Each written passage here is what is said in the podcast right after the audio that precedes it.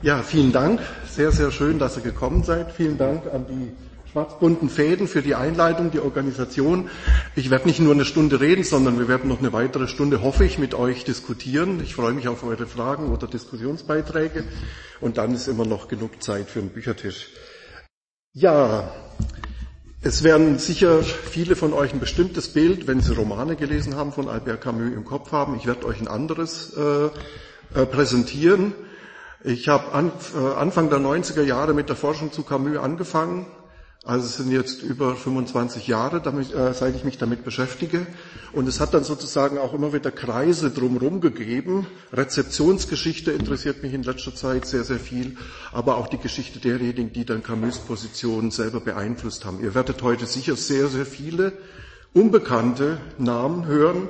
Ich sage sie einfach vielleicht mal trotzdem. Vielleicht ist die eine oder der andere einfach dann an dem Namen interessiert und merkt sich den oder die und äh, guckt dann selber, was sie weiter interessiert. Zunächst mal, ich komme nicht aus dem Wissenschaftsbereich, äh, trotz meiner 28 stolzen Semester, die ich dann allerdings nicht abgeschlossen habe. Äh, mein Interesse an Albert Camus kommt aus dem der Zeitung Graswurz Revolution beziehungsweise auch dem Aktionszusammenhang der gewaltfreien Aktionsgruppen. Du hattest es schon erwähnt, äh, der 70er, 80er Jahre, 90er Jahre, vor allem der Anti-AKW-Bewegung. Solche Aktionen, wie sie ja jetzt auch hier bei Ende Gelände äh, gegen den äh, Braunkohleabbau weitergeführt werden. Ähm, ich kann das ja jetzt mal sagen, äh, die äh, Verjährungsfrist ist vorbei. Ich habe damals in einem Verständnis von Revolte, wie ich es von Albert Camus eigentlich beeinflusst gekriegt habe, in unseren Kreisen war das eine der verschiedenen äh, Einflusspersonen, auf die man sich bezogen hat im gewaltfreien Anarchismus, mehrere Strommasten umgesägt damals. Wir hatten auch eine An äh, Klage wegen Bildung der terroristischen Vereinigung.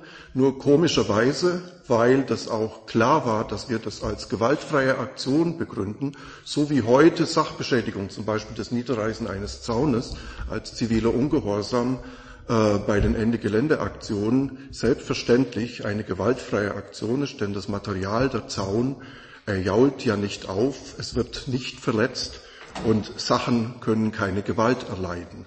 Wenn also gut äh, organisiert Sachbeschädigung betrieben wird, das gilt damals für die Strommastaktionen, die den Stromkonzernen enorm viele Verluste äh, gebracht haben und sicher mit dazu beigetragen haben, dass das Anti-AKW-Programm in Stottern gekommen ist. Wenn das damals möglich war, dann ist das für heutige Sachbeschädigungen ebenfalls möglich. All das haben wir auch diskutiert in einem Zusammenhang dessen, was wir unter Revolte verstehen, das damals auch und bis heute von dem Verständnis von Revolte von Albert Camus mit beeinflusst war.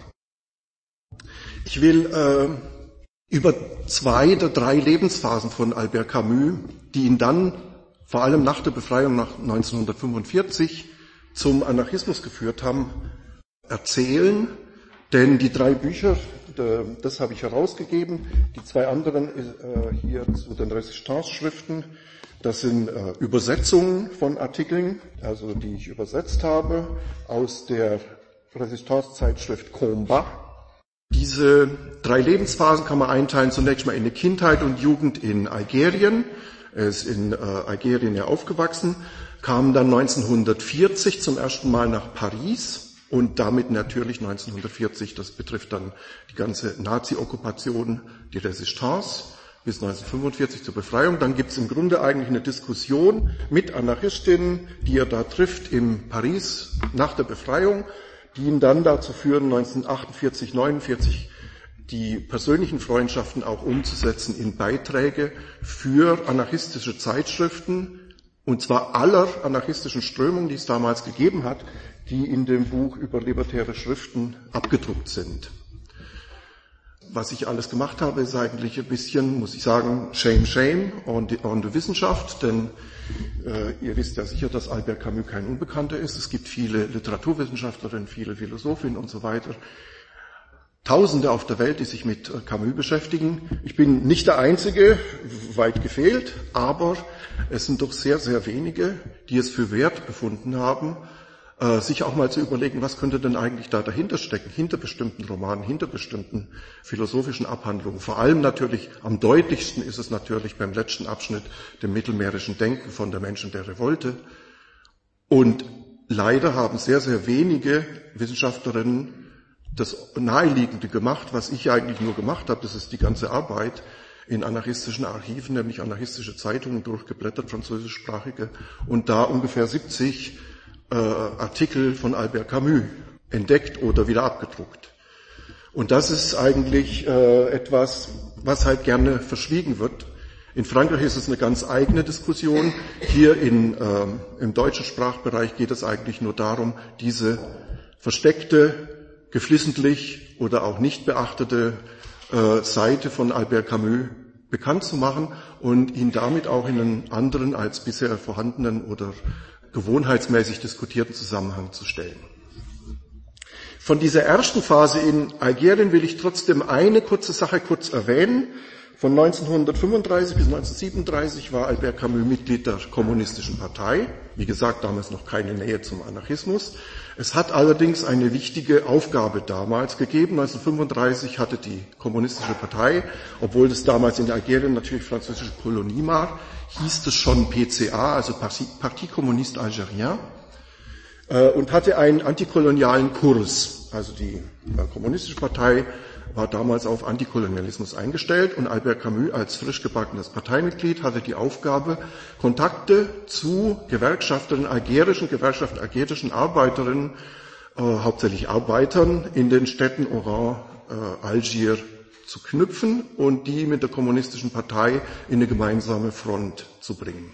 Das war seine Aufgabe und damals hat es eine algerische Unabhängigkeitsbewegung schon gegeben, seit 1926, den ENA, den Etoile Nordafricaine, mit äh, der prägenden Person Messali Haj.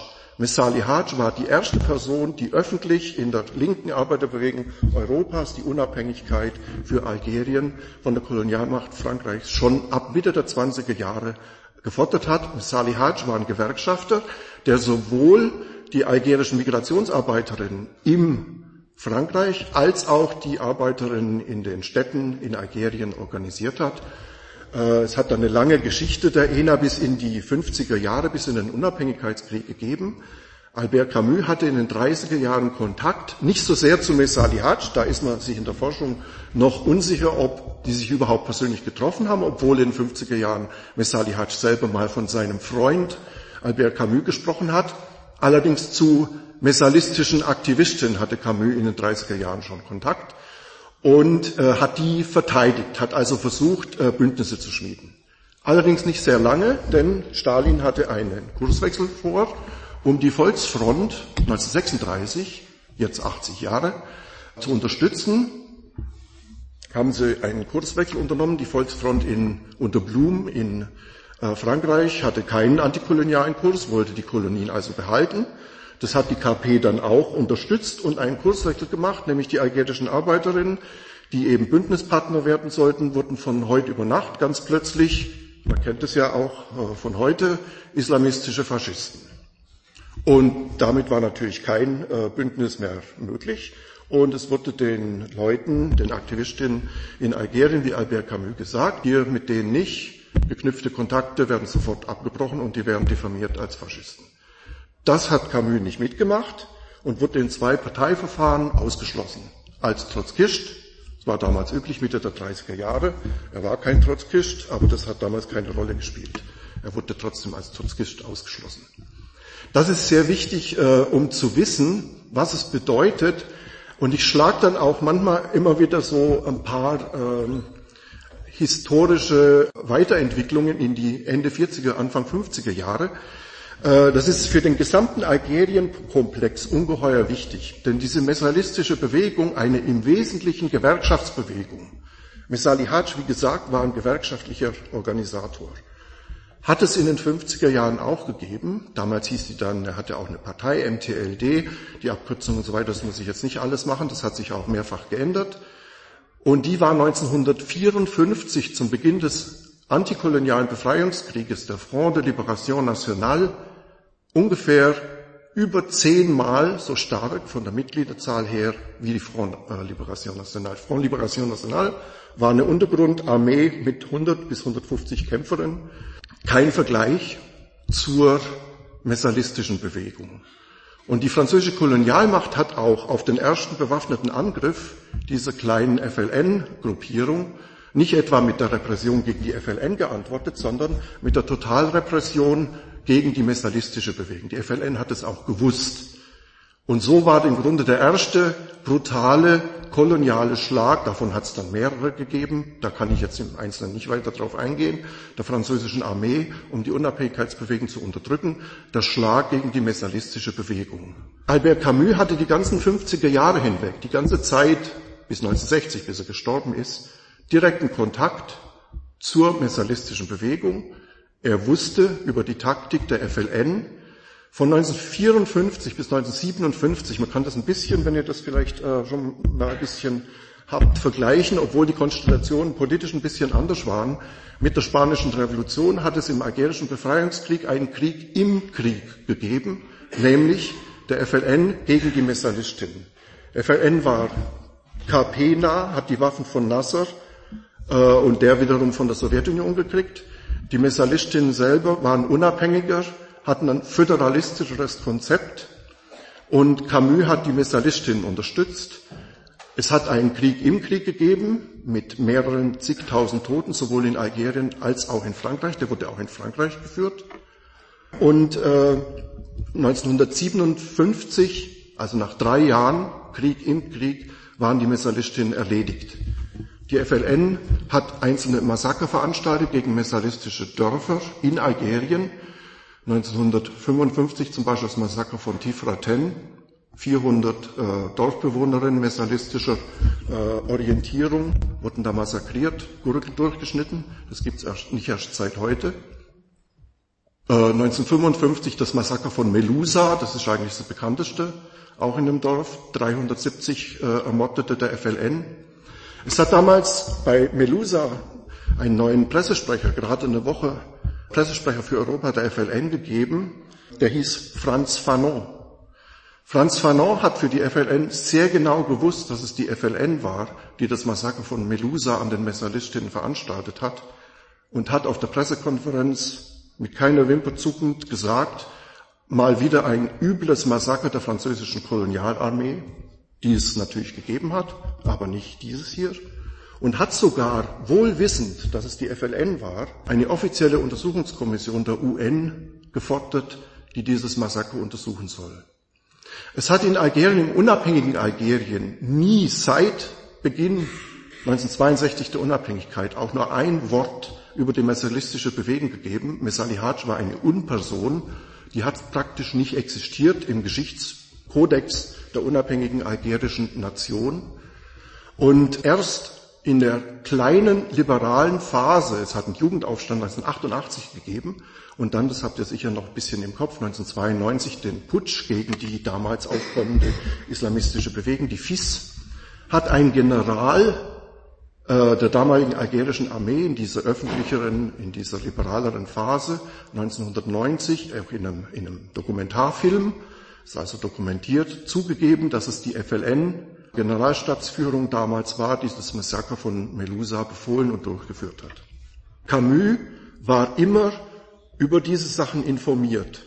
Das ist der Grund dafür, dass Camus die FLN kritisiert hat, bekämpft hat und nicht anerkannt hat als das, was sich die FLN während der gesamten Zeit der algerischen Unabhängigkeitsbewegung immer behauptet hat, nämlich die einzige umfassende, legitime antikoloniale Bewegung Algeriens zu sein. Das hat nie gestimmt. Das war nie richtig. Die messalistische Bewegung war immer existent. Wenn, dann muss von der antikolonialen Bewegung in Algerien als von einer pluralen antikolonialen Bewegung gesprochen werden. Darauf hat Camus bestanden und genau das wurde ihm in den 50er Jahren sowohl zum Verhängnis als auch übel genommen, nämlich die ganzen kommunistischen Parteien in Europa haben unter dem Eindruck natürlich von Sartre und auch seinem Mitarbeiter Francis Janson, der die damaligen sogenannten Kofferträger, also die Waffenunterstützung für die FLN organisiert hat, immer nur von der einen legitimen antikolonialen Befreiungsbewegung gesprochen. Und deswegen habe ich in dem Buch auch zusätzlich zu Camus Artikeln einzelne Artikel, die genau das dokumentieren, zu dem Komplex Messalihaj und der Unterdrückung der Messalistin durch die FLN mit dazu äh, gebracht, nämlich der Anwalt von Messalihaj, Messalihaj war im Grunde eigentlich immer in französischen Gefängnissen, hatte Hausarrest oder ist deportiert worden. Und der Anwalt war ein langjähriger Freund von Albert Camus, schon in den 30er Jahren, Yves de Chessel, und der hat zum Beispiel auch äh, diese Bücher, die da erschienen sind, von Francis Chanson. Francis Chanson hat zum Beispiel 1956 ein erstes Buch in Frankreich veröffentlicht über die Ziele und Inhalte der algerischen Unabhängigkeitsbewegung. Davon positiv kein Wort über die Messerlisten, negativ allerdings, das seien Kollaborateure der französischen Armee und die seien aber schon auf dem Weg, Zitat, steht da, zur Liquidierung. Das hat Camus nie akzeptiert. Er hat eine alternative antikoloniale Bewegung unterstützt. Und genau das musste verschleiert und auch in der gesamten europäischen Linken nicht bekannt gemacht werden. So sind zum Beispiel 1957 hat es Mordaktionen der FLN-Gewerkschafter in Städten Oran und Algier an messalistischen Gewerkschafterinnen gegeben, Camus hat Protestschreiben, Protestartikel, die hier abgedruckt sind, dazu verfasst. Die sind nur in anarchistischen Zeitschriften, in Le Monde Libertaire, das ist die anarchistische Zeitschrift, und in La Révolution Prolétarienne, eine Zeitschrift der revolutionären Gewerkschafterinnen, eine Mischung aus Anarchistinnen und offenen liberalen Trotzkistinnen, veröffentlicht worden. Keine Sartre nahestehende, keine der französischen KP nahestehende Zeitschrift hat diese Protestschreiben je veröffentlicht.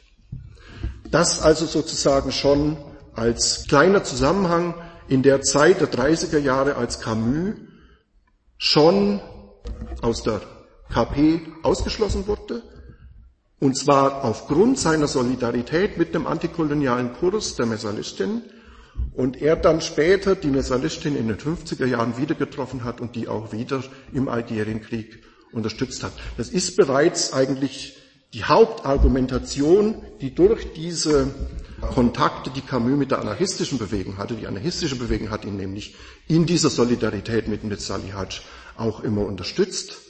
Das ist bereits die, die Hauptargumentation, die man heute Linken entgegensetzen muss, wenn die im Grunde eigentlich sagen, und das ist eigentlich der, der übliche Duktus, Camus war ein Kolonialist des guten Willens weil nämlich überhaupt keine Kenntnis der messalistischen Bewegung existiert, hat die Person, die sozusagen damals wegen dieser diktatorischen äh, Maßnahmen, wegen dieser Liquidierungspolitik und auch wegen individueller Attentate vorgehende FLN-Bewegung immer innerhalb der europäischen Linken den Eindruck erweckt, als sei das die einzige legitime Unabhängigkeitsbewegung.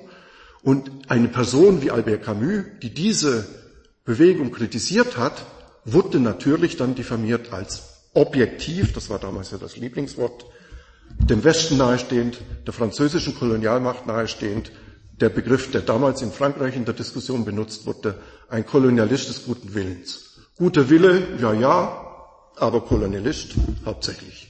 Und das ist im Grunde schon mal ein ganz wichtiger Punkt. Es ist heute in Algerien so, dass das Andenken, das ist aufgebrochen. Es wird über den Messalismus geredet, es wird über Messalihaj geredet. Ich war 2012 zu mehreren Seminaren an der Universität in Algier zum 60-jährigen Jubiläum der Unabhängigkeit. Da wurde relativ frei über die messalistische Bewegung diskutiert. Aber es hat sehr, sehr lange gedauert. Das nur zu diesem ersten Komplex. Jetzt kommen wir ein bisschen 35 bis 37 diese KP-Mitgliedschaft. Jetzt kommen wir im Grunde eigentlich zu der Zeit der Nazi-Okkupation.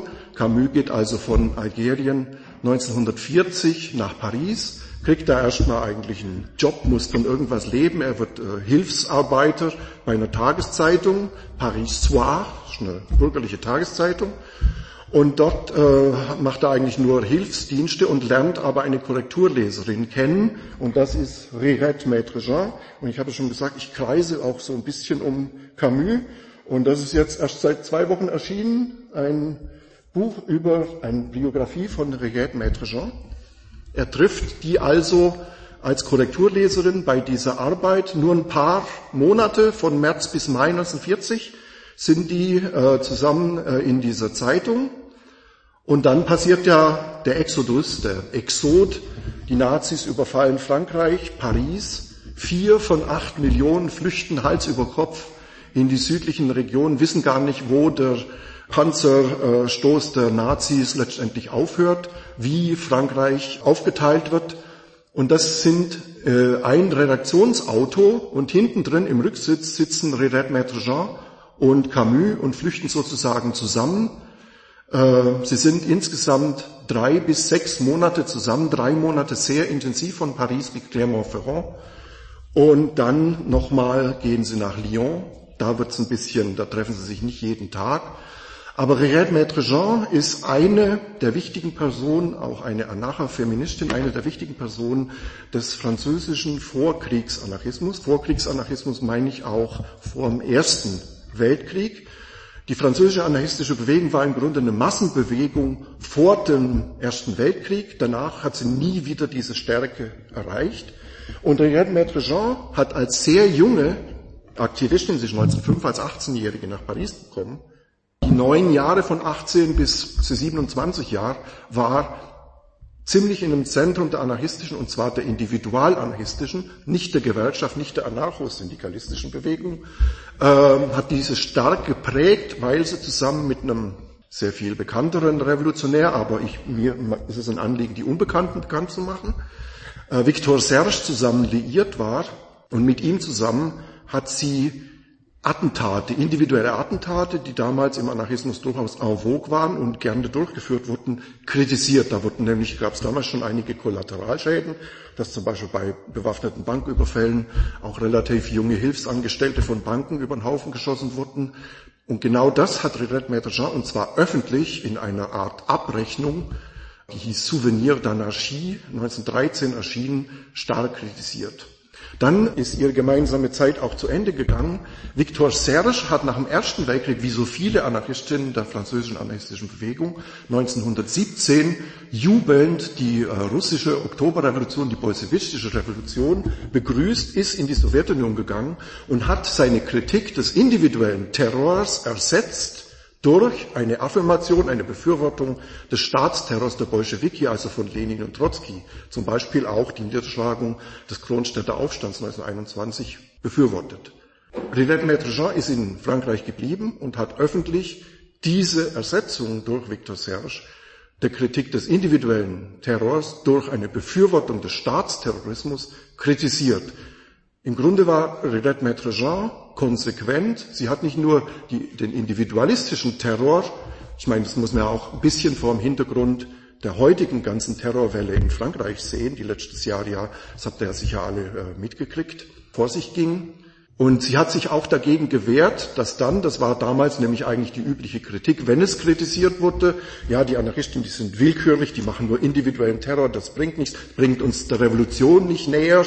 Man muss sozusagen den Staat erobern und der Staat muss dann terroristisch die Bourgeoisie, die Kapitalisten und alle, die ihnen helfen, mit Terror, mit Mitteln des Terrors niederhalten. So haben sich ja Lenin und Trotzki auch an der Macht gehalten.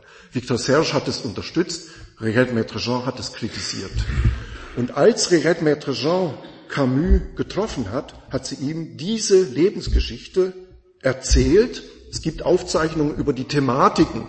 Es gibt natürlich leider keine Mitschnitte, wie wir sie hier machen, sondern äh, es gibt natürlich keine Audiomitschnitte, aber es gibt, äh, man weiß über die Thematiken, über die sie sich unterhalten haben. Sie waren über drei Monate täglich zusammen, sechs Monate insgesamt und nach dem Zweiten Weltkrieg hat Regret Maître Jean gesagt, Camus und ich, wir waren in fast allen Dingen einer Meinung. Also das ist, äh, denke ich, äh, Hinweis genug dafür. Und es zeigt sich dann in der Menschen der Revolte bei Camus Kritik sowohl des individuellen Terrorismus, des sogenannten Nihilismus, wie er es nennt, als auch dann in seiner Kritik des äh, Staatsterrorismus, wo eigentlich seine Inspiration, wo seine äh, Einflüsse, die ihn dahin äh, geführt haben, herkommen, nämlich unter anderem von Riyad Medrejong. Eine andere Einflussquelle war auch noch ein russischer Anarchist. Camus hat dann in Der Menschen der Revolte, die russische Revolution, auch stark mit russischen, er hat sich auf die Attentate der russischen Sozialrevolutionäre von 1905 bezogen. Das hat er von einem russischen Anarchosyndikalisten Nikolai Lazarevich bekommen, Informationen dazu. Das war ein anderer Einflussfaktor. Aber der Einflussfaktor Renette Maître Jean war sehr stark. Und Renette Maître Jean hat dann Camus im Tohuwabohu nach diesen sechs Monaten aus den Augen verloren. Das hat damit zu tun, dass Camus nicht wusste, nach diesen sechs Monaten in Lyon was tun. Er ging zurück nach Algier zunächst mal, während äh, Riret Maître Jean die Zeit der Besatzung in Südfrankreich verbrachte. Aber sie haben sich dann nach der Befreiung Ende der 40er Jahre in Paris wieder getroffen und zusammen auch in einer Pariser Redaktionsgruppe äh, der Zeitschrift Témoin, Zeugen, Zeuginnen, eine libertäre Zeitschrift, libertäre Kulturzeitschrift, zusammen Redaktionsarbeit gemacht. Da gibt es sechs bis acht Redaktionstreffen. Die haben mal bei Camus, mal bei Réad Maître mal bei anderen der Gruppe äh, stattgefunden. Und das war eigentlich die intensivste Mitarbeit, also bis hin in eine Redaktionsgruppe von Albert Camus bei einer anarchistischen Zeitschrift. Und einer der großen fünf Blöcke in dem Buch sind die Beiträge von Albert Camus für die Zeitschrift Témoin. Das ist dann also auch so ein Wiedertreffen ein Einflusses, den Camus bekommen hat. Denn Regret Maître Jean hat Camus, der erst vorher kaum Kenntnis der anarchistischen Bewegung in Frankreich hatte, quasi, so bezeichne ich das und das würde ich auch aufrechterhalten, in den Anarchismus Frankreichs eingeführt. Umso mehr verdient sie es, selber auch mal in den Mittelpunkt gestellt zu werden. Und es ist mir auch ein Anliegen, äh, gerade eine anarchofeministische Position, sie selber war eine Feministin zusätzlich, äh, auch äh, in dem Zusammenhang bekannt zu machen äh, durch das Buch, weil Camus ja auch oft einfach äh, unterstellt wird, äh, er sei patriarchal gewesen, hätte sich von Frauen nichts oder hätte die nur als Sexualobjekte bezeichnet. Das kommt von Simone de Beauvoir her, ist meiner Ansicht nach stark zu hinterfragen. Es gibt zwei Frauen, die zu den wichtigsten Einflusspersonen von äh, Camus gehören. Das eine ist Rirette Maître Jean und das andere ist Simone Weil, eine Philosophin. Bei Rirette Maître Jean war es im Grunde Rirettes Erleben, ihr eigenes Leben als Anarchistin, was ihn beeinflusst hat. Bei Simone Weil, auch dazu gibt es ein Buch, ist hier am äh, Büchertisch, ist es die Theorie, eine wichtige äh, äh, Theoretikerin der Arbeiterbewegung. Und nach dem Zweiten Weltkrieg hat ähm, äh, Albert Camus insgesamt acht Bücher der Schriften von Simon Weil rausgegeben. Auch dazu hat es schon 2005 erschienen ein Buch bei uns im Verlag gegeben, ist hier am Büchertisch. Also zwei wichtige Theoretikerinnen, zwei Frauen, eine Anarchofeministin, die Camus in der Beziehung stark beeinflusst haben. Das war mir wichtig, das auch mal äh, deutlich hervorzuheben. Vielleicht bei dem äh, Resistanceweg weiter. Wir sind 1940, Camus ist zurückgegangen nach Algerien Jetzt äh, ist da ein Problem. Es gibt äh, ungefähr 80 Kilometer südlich von Oran seine zweite Frau, eine Spanierin, die ist, kommt aus Oran. Er ist dann in Oran, nicht mehr in Algier, Francine. Äh, 80 Kilometer südlich ist ein Dorf, die Pest ausgebrochen, eine äh, schon vergessen geglaubte Krankheit. Und Camus selber wird auch krank, allerdings hat er Tuberkulose. Das hat er sein ganzes Leben lang. Und er geht dann äh, zunächst mal in Algier ein Netzwerk aufbauen. Wir sehen ja jetzt im Grunde eigentlich 1940, die Hälfte Frankreichs ist von Nazis besetzt. Algerien gehört eigentlich zum Vichy-Regime, aber ist letztendlich unter der äh, Fuchtel der Nazis. Und Camus baut mit Freundinnen von früher, wo er aufgewachsen ist, von Algier und dann, wo er jetzt ist, in Oran, ein Fluchthilfenetzwerk aus, sodass praktisch äh, Leute von Marseille zunächst nach Algier kommen, dann über Oran und äh, das muss ich dann nicht weiter sagen, dazu ist es zu bekannt, nach Casablanca weitergeleitet werden und von dort äh, entweder nach Mexiko oder in die USA über eine Schiffspassage kommen. Ungefähr ein Jahr lang, von 40 bis äh, Ende 41, macht Camus hier mit und eine der Leute, die er da hilft, ist ein italienischer Jude, Nicolas Chiaromonte. Das ist auch ein Libertärer. Äh, er wurde, beziehungsweise seine Freundin wurde von den Nazis schon ermordet. Er kommt da relativ verzweifelt an. Sie schließen Freundschaft. Nicolas Chiaromonte flieht in die USA, Und Chiaramonte selber ist dann Ende des Zweiten Weltkriegs 44, 45 in einem Kreis in New York, einem libertären Kreis um Nancy und Dwight MacDonald. Nancy und Dwight MacDonald kommen ursprünglich aus dem Trotzkismus, sind in der Zeit allerdings dabei, sich vom Trotzkismus zu entfernen und haben einen Diskussionszirkel, in dem dann Nicola Chiaramonte mitmacht und ein anderer wichtiger Anarchist aus Italien, Andrea Caffi. Und sie machen im Grunde einen Kreis um eine Zeitschrift, die MacDonald rausgibt, die heißt äh, Politics. Und äh, Chiaromonte ist dann derjenige, der Camus einlädt, nach der Befreiung Frankreichs 45, Anfang 46 war es im Frühjahr, eine erste Überseereise nach der Befreiung zu machen. Camus besucht also diesen Diskussionszirkel seines Freundes Chiaromonte Anfang 1946 in New York. Und zusammen mit Chiaramonte, Caffi und äh, den McDonalds diskutieren sie überhaupt über diese Epoche. Es ist ihnen klar, jetzt muss ein Schnitt gemacht werden. Es wird im Grunde versucht aufzuarbeiten, der Erste Weltkrieg, der Zweite Weltkrieg, die Diktaturen, der Nationalsozialismus, der spanische Faschismus, der Stalinismus. Und es äh, wird versucht, einen Schnitt zu machen, eine Art Aufarbeitung zu machen.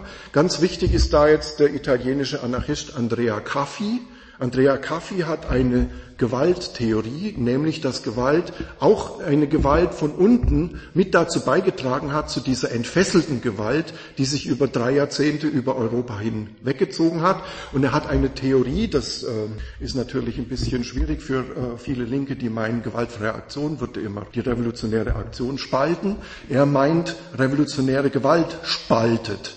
Und er versucht es genau am Spanischen Bürgerkrieg, wo es nämlich den Krieg im Krieg gegeben hat zwischen Kommunistinnen und Anarchisten, auch an der Entfesselung der Gewalt darzustellen. Und er sagt, gewaltfreie Aktion, Gewaltfreiheit führt zusammen, schafft die Basis, dass unterschiedliche Theorien, unterschiedliche Positionen zumindest auf einer gemeinsamen Ebene zusammen diskutieren können und auch zusammen eine produktive, konstruktive, auf einen Aufbau von Gesellschaft gerichtete Richtung nehmen können. Das ist äh, Caffis Einfluss auf Camus und er trifft sich da in diesen Diskussionen mit Camus. Und die gründen in New York noch während dieser Zeit von drei Monaten ist Camus in New York, ungefähr von März, April, Mai 1946, eine Gruppierung, die heißt GLI, Groupe de Liaison Internationale. Das heißt internationale Verbindungsgruppen und die haben zunächst mal einen relativ niedrig gesteckten Anspruch, nämlich alle politisch Verfolgten von Ideologien, die zu dieser Gewaltentfesselung beigetragen haben, zu unterstützen. Das heißt, diese Gruppierung, und das war damals eine totale Ausnahme, unterstützen sowohl vom Westen und vom Kapitalisten unterstützte Diktatoren, äh, also äh, äh, Leute, die in Gefängnissen von solchen Diktatoren sind, also Leute, zum Beispiel spanische Anarchisten, die in Gefängnissen Frankos sind, ähm, machen Kampagnen für die und gleichzeitig aber auch Kampagnen für spanische Anarchisten in ähm, äh, sowjetischen Lagern. Camus kommt von dieser Diskussion in New York zurück nach 1946 nach Paris. Auch dort wird eine GLI-Gruppe gegründet und äh, die machen zusammen mit spanischen Anarchisten, die im Exil sind in Paris, und davon sind sehr, sehr viele, weil die meisten, die von Franco nach, äh, nach Paris, nach Frankreich geflohen sind, sind Anarchistinnen, zusammen Kampagnen für die Freilassung spanischer Republikanerinnen und Anarchistinnen, die in sowjetischen Lagern sind. Wieso kommen die in sowjetische Lager? 1936 bis 39 während der spanischen Revolution sind sehr, sehr viele im guten Glauben, auch Anarchistinnen, zu einer Ausbildung oft auch manchmal zu einer militärischen Ausbildung in die Sowjetunion äh, gekommen, sollten dann zurück. Irgendwann war aber der Krieg so weit, sich so weit entwickelt oder es war auch der Streit zwischen Stalinistinnen und Anarchistinnen so weit entwickelt, dass sie nicht zurück konnten. Und sie wurden in ein Lager, in ein sowjetisches Lager im Gulag gesperrt, das hieß Nummer 99, Karaganda. Und für diese, nach dem Zweiten Weltkrieg, für diese Gefangenen im Lager Karaganda hat diese GLI, diese Gruppierung von Camus mit der Zweigstelle New York und Zweigstelle Paris in Zusammenarbeit mit spanischen Anarchisten im Exil in Paris eine Kampagne für die Freilassung, vor allem für die freie Wahl gemacht. Es war nämlich so, dass die Leute in Karaganda äh, von Stalin eigentlich nur äh, die Wahl gestellt bekommen hatten, gut, äh, jetzt könnt ihr entweder zurück nach Spanien, was natürlich absurd war, weil das war das Franco-Spanien, Franco-Spanien war ja nicht befreit, oder ihr müsst eben in der Sowjetunion bleiben, das heißt aber auch im Lager bleiben. Und das heißt, die hatten im Grunde eigentlich keine Wahl. Und genau gegen diesen äh, unsinnigen und äh, harten Beschluss haben die Kampagnen gemacht. Das hat natürlich eine unglaubliche Hetzkampagne der französischen kommunistischen Partei gegen Camus und gegen die spanischen Anarchisten in Frankreich dagegen gegeben. Und äh, in dem Klima ist natürlich auch sehr viel an Animositäten gegen Camus entstanden. Aber das waren wichtige Kampagnen direkt nach der Befreiung, Ende der 40er, Anfang der 50er Jahre, die Camus zusammen dann mit Anarchistinnen dann auch in Paris geführt hat. Und noch ein wichtiges Werk ist dann daraus entstanden, als nämlich dann Camus aus der USA-Reise 1946 zurückkam, hat er eine Person getroffen, einen US-amerikanischen äh, Piloten, der hieß Gary Davis. Gary Davis war äh, ein quasi verrückt gewordener Bomberpilot, der es mit seinem Gewissen nicht mehr vereinbaren konnte, dass er zum Teil äh, Städte bombardiert hat, äh, zum Beispiel in Tschechien, in denen es Zivilbevölkerung getroffen hat. Und er hat dann, damals waren im Aufbau befindliche Institutionen der UNO in Paris, er hat dann seinen Pass verbrannt, direkt vor der UNO, damals in Paris, und hat sich zum Weltbürger erklärt. Auf Gary Davis geht die sogenannte Weltbürger, World Citizenship. Gibt es auch heute noch in der Bewegung für eine andere Globalisierung, spielt die nach wie vor eine Rolle. Er hat also praktisch sein Austritt aus dem Nationalstaat USA erklärt und damit eine Bewegung hervorgerufen, wo er aufgefordert hat, alle sollen im Grunde ihren Pass zerreißen oder zerstören und sich als Weltbürger erklären.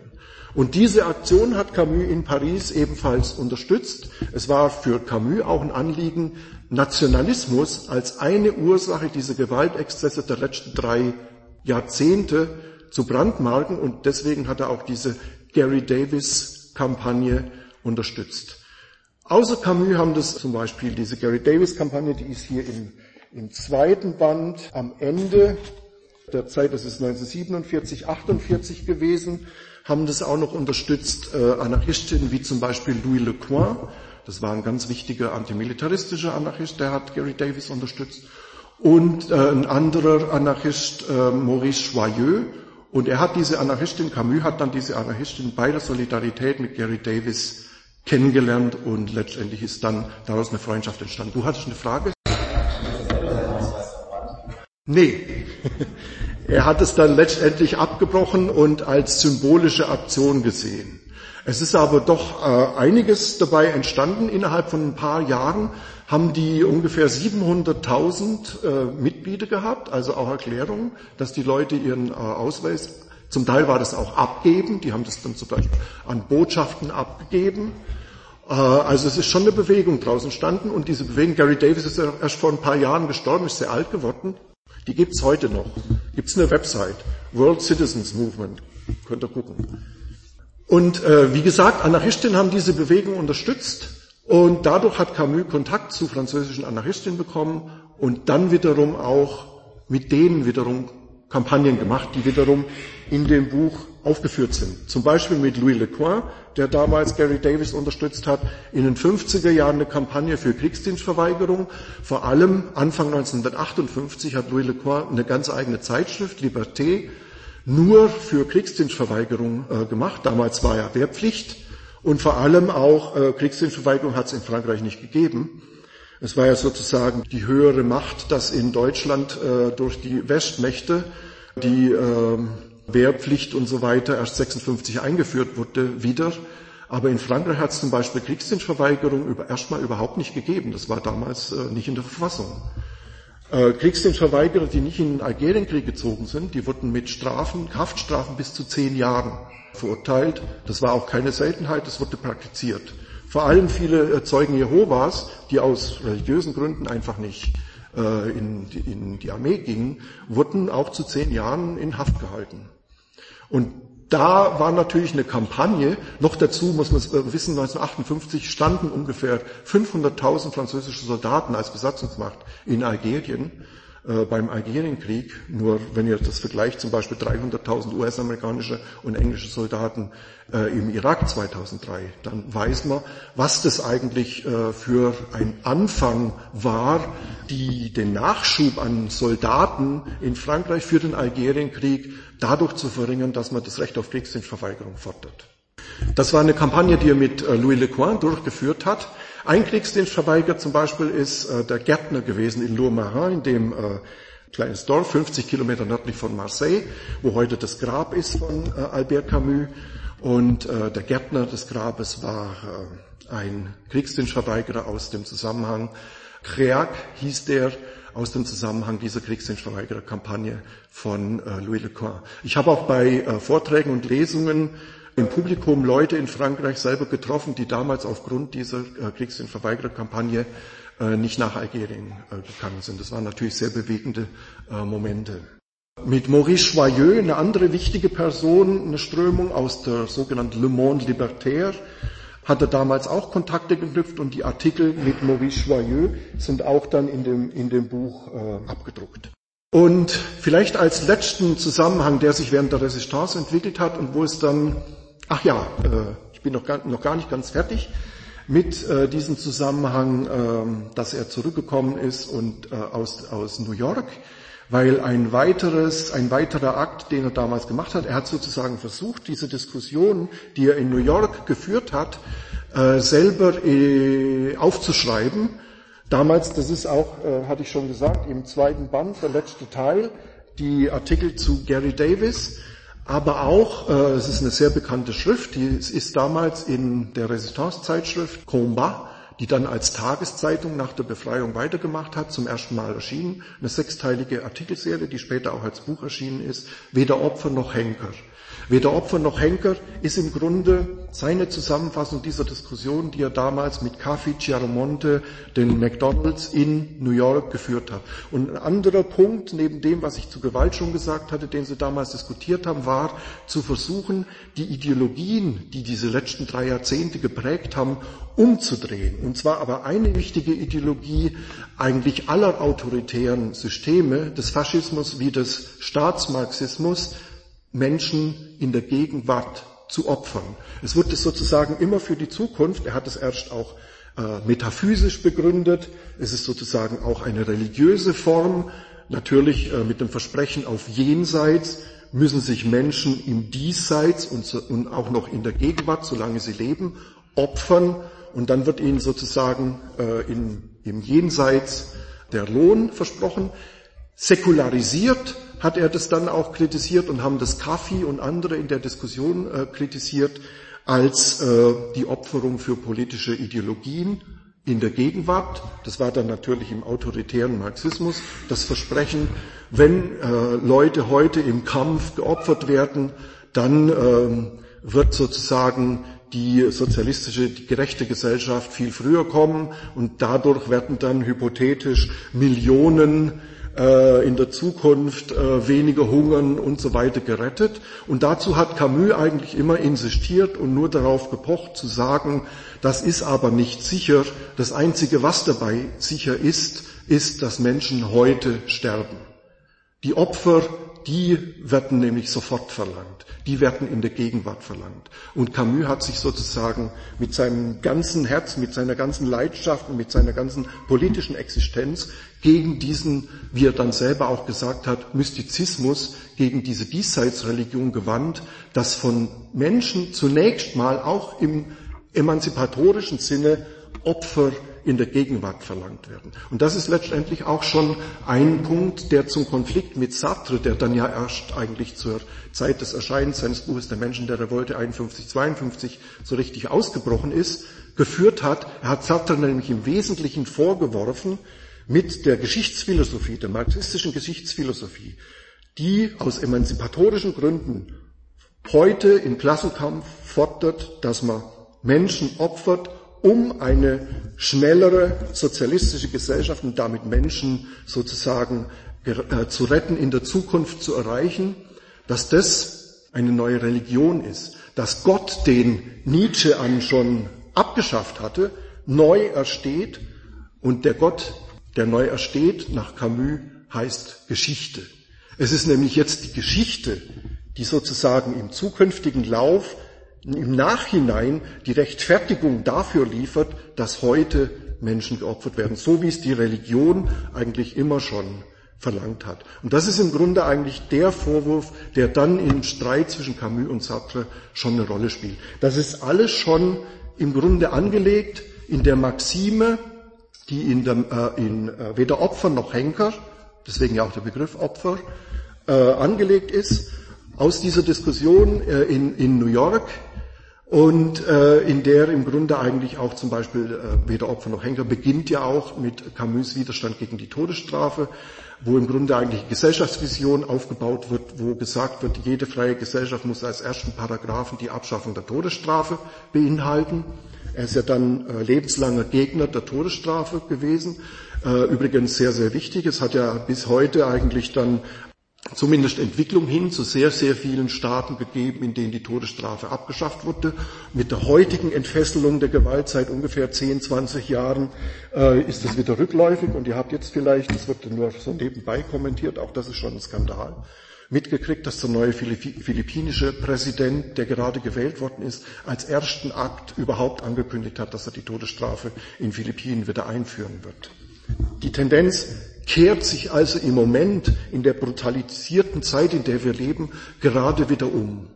Und jetzt auch noch mal, noch ganz kurz dabei bleibend, um die ganze Dimension abzuschätzen, hat also Camus im Herbst 46 diese äh, Artikelserie Weder Opfer noch Henker äh, geschrieben, dies, diese Diskussion, die er schon in New York angefangen hat, äh, zusammengefasst hat. Dwight MacDonald in New York, in den Gruppen, in denen sie diskutiert haben, hat diese Schrift weder Opfer noch Henker von Camus zugeschickt bekommen und hat die ins Englische übersetzt. Sehr früh in den USA ist die also schon äh, Ende 46, 47 erschienen. Und es wurde dann in den USA rezipiert von einem jungen Südstaaten, schwarzen Bob Robert Moses. Bob Moses war einer der Gründer der Student Nonviolent Coordinating Committee, einer African American schwarzen studentischen Bewegung in Südstaaten der USA. Und er hat sich durch diese Schrift, weder Opfer noch Henker, inspirieren lassen zu einer äh, Kampagne von Studentinnen 1960 Go-ins und Sit-ins in segregierte Lokale zu machen. Der ursprüngliche Hintergrund für diese Aktionen waren zwei Schriften von Camus, die Bob Moses rezipiert hatte, weder Opfer noch Henker, und die Pest. Und zwar war die Pest natürlich für äh, Bob Moses. Die Pest ist ja als Roman eine Allegorie auch auf die Nazi-Besatzung von Albert Camus. Die Pest war natürlich für Bob Moses der Rassismus in den USA, der institutionalisierte Rassismus, die Segregation. Die beiden Schriften waren prägend für Bob Moses und Bob Moses wiederum war prägend für die äh, Schwarzenbewegung, die studentische Basisbewegung, die Graswurzelbewegung der Schwarzen äh, in, äh, in Südstaaten der USA, für die dann natürlich Martin Luther King und so weiter weltweit bekannt geworden ist. Aber Leute, die Camus rezipiert haben, standen am Anfang und so ist im Grunde eigentlich diese Rezeptionsgeschichte entstanden von Camus trifft Chiaramonte in Algier. Chiaramonte geht in die USA, verbringt dort den Zweiten Weltkrieg. Camus besucht die, sie diskutieren, Camus kommt zurück, schreibt Opfer und Henker. Das rezipiert wiederum übersetzt Dwight MacDonald und so kommt dann eine Rezeption in den USA zustande. Das finde ich eigentlich ungeheuer faszinierend und auch äh, ermutigend. Und letztendlich sind wir als Graswurzelbewegung dann auch noch ein Teil dieser schönen Geschichte, weil natürlich Sit-in, Go-in, was SNCC hieß es damals, Student and Violent Coordinating Committee. Ich habe hier auch ein Buch, was wir rausgebracht haben, das ist eine Geschichte von SNCC, also Geschichte von deren Aktionen in Südstaaten der USA. Das ist natürlich in den 80er, äh, 68er Bewegungen nach Europa geschwappt und diese Aktionen sind letztendlich auch die Vorbilder für unsere bewegende gewaltfreien Aktionsgruppen und der Graswurzelrevolution geworden. So, und äh, eine Sache möchte ich auch noch, die noch, auch noch mal mit der äh, Besatzung zusammenhängt, auch noch mal erwähnen. Jetzt sind wir Äh, wenn wir die äh, Besatzungszeit nehmen, äh, dabei, dass Camus in Algier, also Chiaramonte getroffen hat, und gleichzeitig in diesem Dorf, hatte ich schon kurz erwähnt, südlich von Oran die Pest ausgebrochen ist und Camus selber aber auch krank war.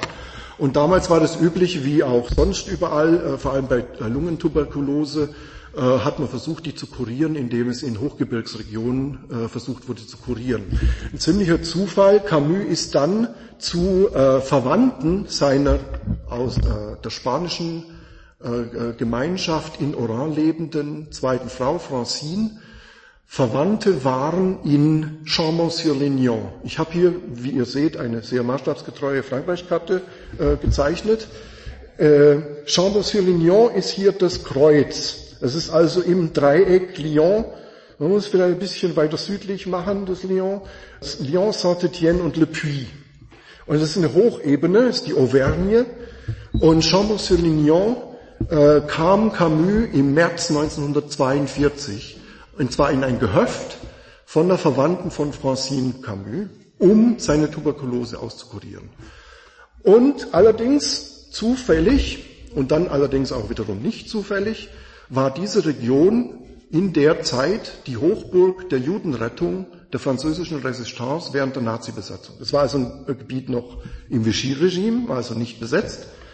Aber das Vichy-Regime hat ja auch im vorauseilenden Gehorsam äh, Juden verfolgt. Das hätte die also nicht geschützt, sondern es waren Bauern, Reste, und zwar protestantische Reste aus der Bartholomäus nach der totalen Vernichtung der Protestantinnen äh, im katholischen Frankreich, die sind dann geflohen von Paris im, Gru im Grunde in diese Bergregion und über Jahrhunderte hinweg, weil sie selber Flüchtlinge waren, das ist ganz generell ein typisches Kennzeichen, haben sie auch mit Vorliebe dann, als sie sesshaft wurden, Flüchtlinge aufgenommen.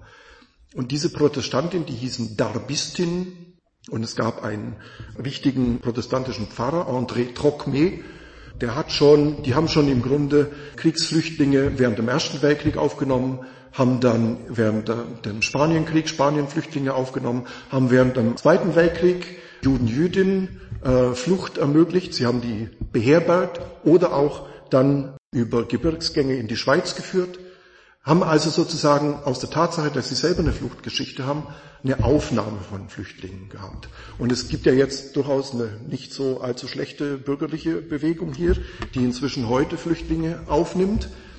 Es gibt da allerdings doch noch einiges zu tun, denn die Ratio, also das Verhältnis, in dem diese äh, Bergbauerinnen Flüchtlinge damals aufgenommen haben, insgesamt wurden damals 5000 äh, Juden, Jüdinnen gerettet, das war eins zu eins. Das hat, es gibt eine Dokumentation, ein Passfälscher in der Zeit damals bezeugt und ausgerechnet.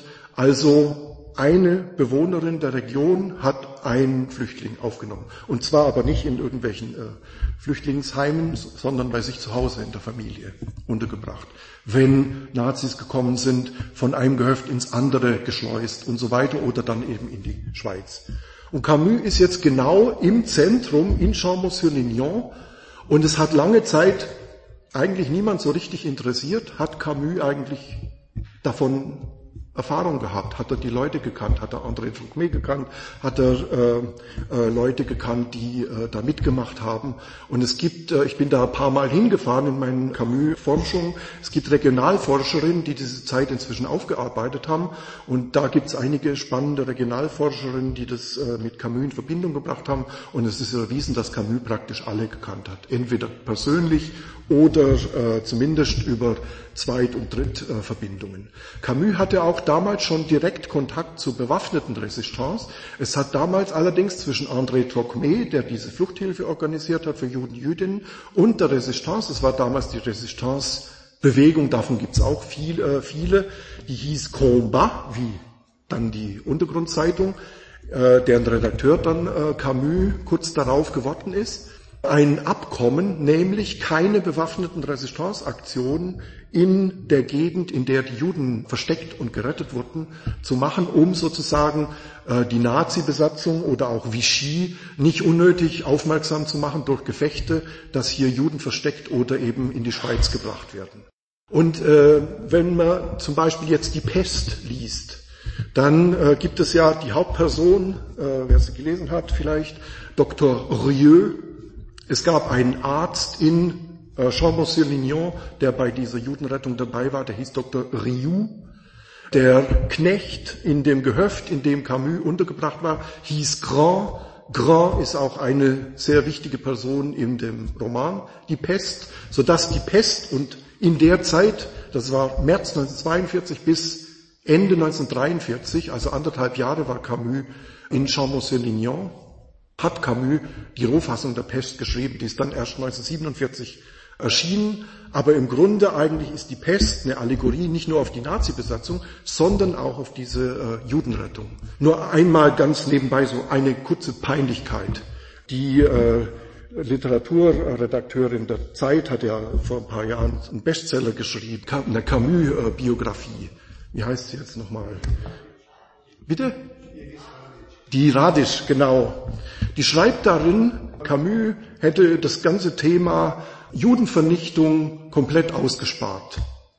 Camus hatte nicht nur Kenntnis von der Judenrettung in Champs-Élysées, er hat nicht nur die Pest dort geschrieben, sondern als er dann in der Resistancebewegung Combat von Champs-Élysées Ende 43 nach Paris gegangen ist, die Befreiung im August 44 in Paris, da war er ja Redakteur der Unterzeitung Combat, hatte er in Paris eine offizielle Funktion und eine clandestine Funktion. Auch mit äh, Pseudonymen und so weiter, hatte da andere Namen. Und in der clandestinen Funktion hat er Juden in Paris, die verfolgt waren, in das Netzwerk der Judenrettung in Chambon-sur-Lignon, hat die also von Paris nach Chambon-sur-Lignon zu Madame Oetli, das war die Herbergsmutter dieses Gehöfts, in dem er da anderthalb Jahre gelebt hatte, zu der geschickt und die hat es dann in die äh, Judenrettungsnetzwerke eingespeist und haben denen geholfen. Darüber findet man im Buch von Radisch nichts. Man findet im Buch vom Radisch nichts über den Aufenthalt in Chambon-sur-Lignon, aber die Behauptung, Camus wäre völlig ignorant gegenüber der Judenverfolgung gewesen. Da gäbe es noch mehrere Beispiele, die da anzuführen wären. Das ist jetzt nur mal eines, eines der flagrantesten, was äh, sehr viel leider Mehr sage ich dazu gar nicht äh, über das Buch von Radisch aussagt. Sehr schnell dahingeschrieben, oberflächlich angelesen, keine wirkliche Forschung dahinter. Tut mir leid, so ein hartes Urteil fällen zu müssen, aber so ist es nun mal. Er ist für Radisch ja auch der Theoretiker oder der, der Philosoph, der Schriftsteller der Einfachheit und ich muss sagen, das ist mir allerdings zu einfach. In der Zeit war viel schlimmer. Bitte? Ja, in der Zeit, die Zeit war viel Ja, ich könnte da Geschichten erzählen. Ich meine, da wird man heute Abend nicht fertig. Nur eine, wir hatten mal ein SWR 2 Radiointerview zu dritt mit Robert Neudeck, Radisch und mir. Radisch war dazugeschaltet, die war in, in, Hamburg.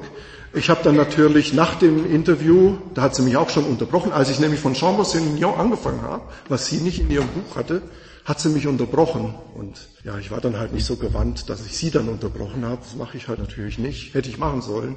Und ich habe sie dann gefragt, ob ich hier das Buch, das war dann nämlich gerade rausgekommen vor äh, zwei Jahren, nicht zuschicken kann, ob sie das nicht in der Zeit äh, besprechen wird. Ja, sicher, unbedingt, ganz wichtig. Und dann nach ein paar Monaten habe ich sie dann nochmal angerufen äh, habe sie dann gefragt, ja, ist leider haben wir keine Zeit. Und da war aber schon erschienen ihr Schwerpunkt zu äh, 100 Jahre Camus, was vier Seiten waren. Und zwei Seiten waren sie selber über ihr Buch zu Camus. Ja. Und sonst aber kein anderes wurde besprochen. Gut, da, ich könnte da, wenn wir Zeit haben, später in der Kneipe, könnte ich euch noch andere Geschichten dazu erzählen. Aber jetzt nochmal überhaupt zu Chambon-sur-Lignon, was, was dabei ja das eigentlich Wichtige ist, ist, äh, es hat damals, wie gesagt, dieses Abkommen gegeben der Resistance-Gruppen mit dem Netzwerk der Judenrettung, in dieser Region keine bewaffneten Aktionen der Resistance durchzuführen. Es hat wiederum aber Jugendgruppen der Resistance gegeben, die wollten dieses Abkommen durchbrechen. Es war damals, das ist ja ein bisschen, äh, muss man sich so vorstellen, Chambon-sur-Lignon ist ein Kurort. Und es sind damals rekonvaleszente Soldaten von der Ostfront, äh, auch äh, der russischen Front, deutsche Soldaten in diesen Kurort gekommen. Und es waren sozusagen Krankenhäuser, Sanatorien, da haben sich dann äh, Invalide, deutsche Soldaten aufgehalten und gleichzeitig war nebenan ein Bauernhof, in dem Juden Jüdinnen versteckt worden sind. Und äh, in den Krankenhäusern wollte also diese Jugendgruppe mal mit einem MG rein und wollte mal so ein paar in, äh, Invalide Deutsche niedermähen. Und das haben dann die älteren Leute und die Leute aus dem Judenrettungsnetzwerk verhindert, äh, allerdings ziemlich knapp, es war eine ziemliche Diskussion, ob man das nicht mal machen sollte und so, weil da wären die ungeschützt, da könnte man die gut angreifen, das war die Befürworterin. Und die anderen haben halt immer wieder gesagt, damit wird im Grunde eigentlich die Judenrettung zerstört. Und das war für Camus ein sehr prägendes Erlebnis, und aus der Zeit stammt für Camus eine Maxime, die er übernommen hat, dann auch in der, seiner weiteren Aktivität der Resistance. Er hat es in Combat für nötig befunden, die Nazis bewaffnet zu bekämpfen. Er hat aber auch immer das, was er dann in der Menschen der Revolte äh, ausgeführt hat, theoretisch ausgeführt hat, einen Unterschied verlangt, eingefordert. Der Kampf der Resistance muss sich qualitativ und klar erkennbar von der äh, Praxis der Nazis unterscheiden. Es muss, wie Camus das dann später genannt hat, eine Grenze geben, eine Limit. Und die Grenze war bei Camus bei solchen Aktionen erreicht. Und es hat sich dann auch in der weiteren Aktivität der Resistance bei Camus so fortgesetzt, dass er zum Beispiel dagegen war, dass, äh, wie das die kommunistische Partei dann irgendwann gemacht hat, eine Strategie gefahren ist, in Nord zum Beispiel, dass man obwohl das die Nazis äh, verlautbart hatten, dass in Nord zum Beispiel 50 Gefangene erschossen werden, wenn es einen Anschlag gibt auf einen deutschen Offizier. Hat die kommunistische Partei trotzdem einen Anschlag gemacht, einen deutschen Offizier erschossen, mit dem Hintergedanken und der Strategie, dann werden die 50 Gefangenen von den Nazis als Rache dafür erschossen. Das erzürnt die Bevölkerung, dann kommt es zum Volksaufstand, der letztendlich die Nazis dann aus Frankreich rausschmeißt. Camus hat sich immer gegen solche äh, Aktionen der Resistance ausgesprochen. Auch vor dem Hintergrund eben in der Gegenwart Opfer so weit wie möglich zu vermeiden. Und diese Tendenz hat sich dann bei Camus auch noch verstärkt und fortgesetzt nach der Befreiung. Er hat dann nämlich im Grunde eigentlich überhaupt erst nach der Befreiung ein Verständnis dafür bekommen, was ist eigentlich ziviler Widerstand, was ist gewaltfreie Aktion. Er hatte zu der Zeit der Resistance noch keine Vorstellung von gewaltfreier Aktion. Gewaltfreiheit war für ihn im Grunde eigentlich so ein Verständnis, wie es Zeugen Jehovas hatten, nämlich nichts machen dass zivile Ungehorsam, gewaltfreie Aktion eine sehr aktive, radikale Aktionsform sein kann, eine Widerstandsaktion, ist eigentlich theoretisch ihm erst später, ich habe zum Beispiel, ich habe auch persönlichen Kontakt zu seiner Tochter, Catherine Camus, die lebt in Loumarin, die hat mir gesagt, in den 50er Jahren ist Camus auch zu Trainings in gewaltfreier Aktion gegangen und hat da, darüber überhaupt erst ein Bewusstsein für dessen, dass es eine eigenständige Form von gewaltfreiem Widerstand geben kann, entwickelt. Das hat es zu der Zeit in der Resistance noch nicht gegeben. Gleichwohl als Resistant hat Camus aber auch ein Verständnis davon gehabt, gegen die Nazis war bewaffneter Widerstand nötig. Er hat es direkt dann so formuliert, Gewalt gegen die Nazis war notwendig und nicht zu rechtfertigen. Also ein, philosophisch man, nennt man das eine Aporie, ein unauflösbarer Widerspruch. Notwendig und nicht zu rechtfertigen hieß für ihn aber, es ist leider so, es ist äh, sozusagen zu bedauern und nicht zu rechtfertigen heißt, man macht daraus keine Philosophie, man macht keine Rechtfertigungsideologie, wie es dann ja Sartre und andere gerade aus der Resistance heraus gemacht haben, sondern man steht praktisch nur da und handelt einfach so, weil man keine Alternative sieht. Und in dem Moment, wo man eine Alternative sieht, wie es zum Beispiel in Jean-Mussolini der Fall war, handelt man auch anders. Das ist wiederum eigentlich verkörpert in den zwei Protagonisten von äh, der Pest. Rieu, Rieu ist im Grunde derjenige, der einfach nur dasteht und sagt, ich kann nicht anders, aber ich rechtfertige das nicht. Dass ich so handle, ist letztendlich ein Mangel, aber ich muss sozusagen, weil mir keine andere Wahl erscheint. Es ist sozusagen ein zu bedauernder Akt. Daneben gibt es den hohen Idealisten in der Pest, Taru, den Journalisten, mit dem ja er dann auch immer diskutiert. Und Taru ist sozusagen der Gewaltfreie, er ist sozusagen der Protagonist dessen, was er in Champs-Mignon kennengelernt hat. Und das Interessante ist, Camus akzeptiert und respektiert in der Pest beide, beide Positionen. Und das ist sozusagen aber auch das Seltene in diesem Streit zwischen gewaltfrei und gewaltsamen Widerstand, dass sie im Kampf gegen die Nazis von Camus beide akzeptiert werden. Die Analyse dann allerdings nach der äh, Befreiung von Camus in die Richtung geht, dass in dem Moment, in dem eine Wahlmöglichkeit für gewaltfreien Widerstand besteht, und das sieht Camus in allen Formen die unterhalb des äh, Gewaltniveaus des Nationalsozialismus liegen, er dann aber auch die gewaltsame äh, Widerstandsform verwirft. Nur so kommt dann Camus zu der eindeutigen Verurteilung bewaffneter Widerstandsaktionen der FLN im antikolonialen Befreiungskrieg in Algerien. Gleichzeitig, das hatte ich ja schon erwähnt, eine Inkenntnisnahme dessen, dass es gewaltfreien Widerstand gibt. Und Ende der 50er Jahre endet dann äh, Camus bei im Grunde eigentlich dem Hinweis auf Gandhi und äh, im Grunde eigentlich auch so Sätzen 1958 zum Beispiel die indische Unabhängigkeitsbewegung auch äh, im, im äh, Vergleich zur bewaffneten Widerstandsbewegung in Algerien gesagt, hat bewiesen, dass man den Kolonialismus auf würdige Weise bekämpfen kann, ohne eigenen Idealen untreu zu werden. Also im Grunde eigentlich, und das ist äh, so eine französische kleine Broschüre, die ist in dem äh, Verlag erschienen, in dem auch der Hessel Andinier-Vous erschienen ist, in dem ich mal versucht habe, die Stellungnahmen von Camus zu revolutionärer Gewalt und revolutionärer Gewaltfreiheit als Entwicklung von der Resistance bis hin zum Algerienkrieg nachzuzeichnen und die Nuancen der Veränderung nachzuzeichnen, wie er dann zu der Position im Algerienkrieg gekommen ist.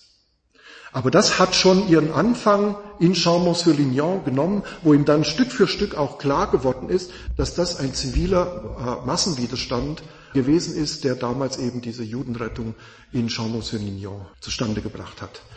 Damit habe ich jetzt schon überzogen. Ich mache jetzt mal Schluss. Vielen Dank fürs Zuhören. Freue mich die Diskussion.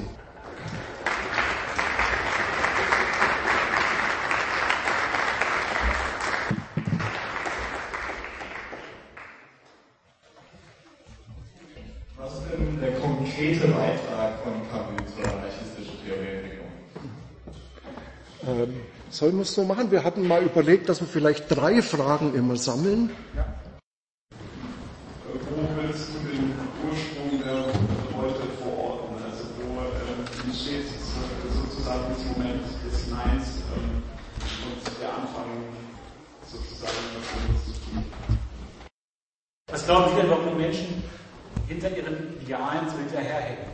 Ich stelle mir vor, es wäre möglich gewesen, Frankreich zu besiegen. Ich stelle mir vor, dass äh, Linke potenziell die besseren Menschen sind, weil sie immer so gut sein wollten. Und zum Schluss ähm,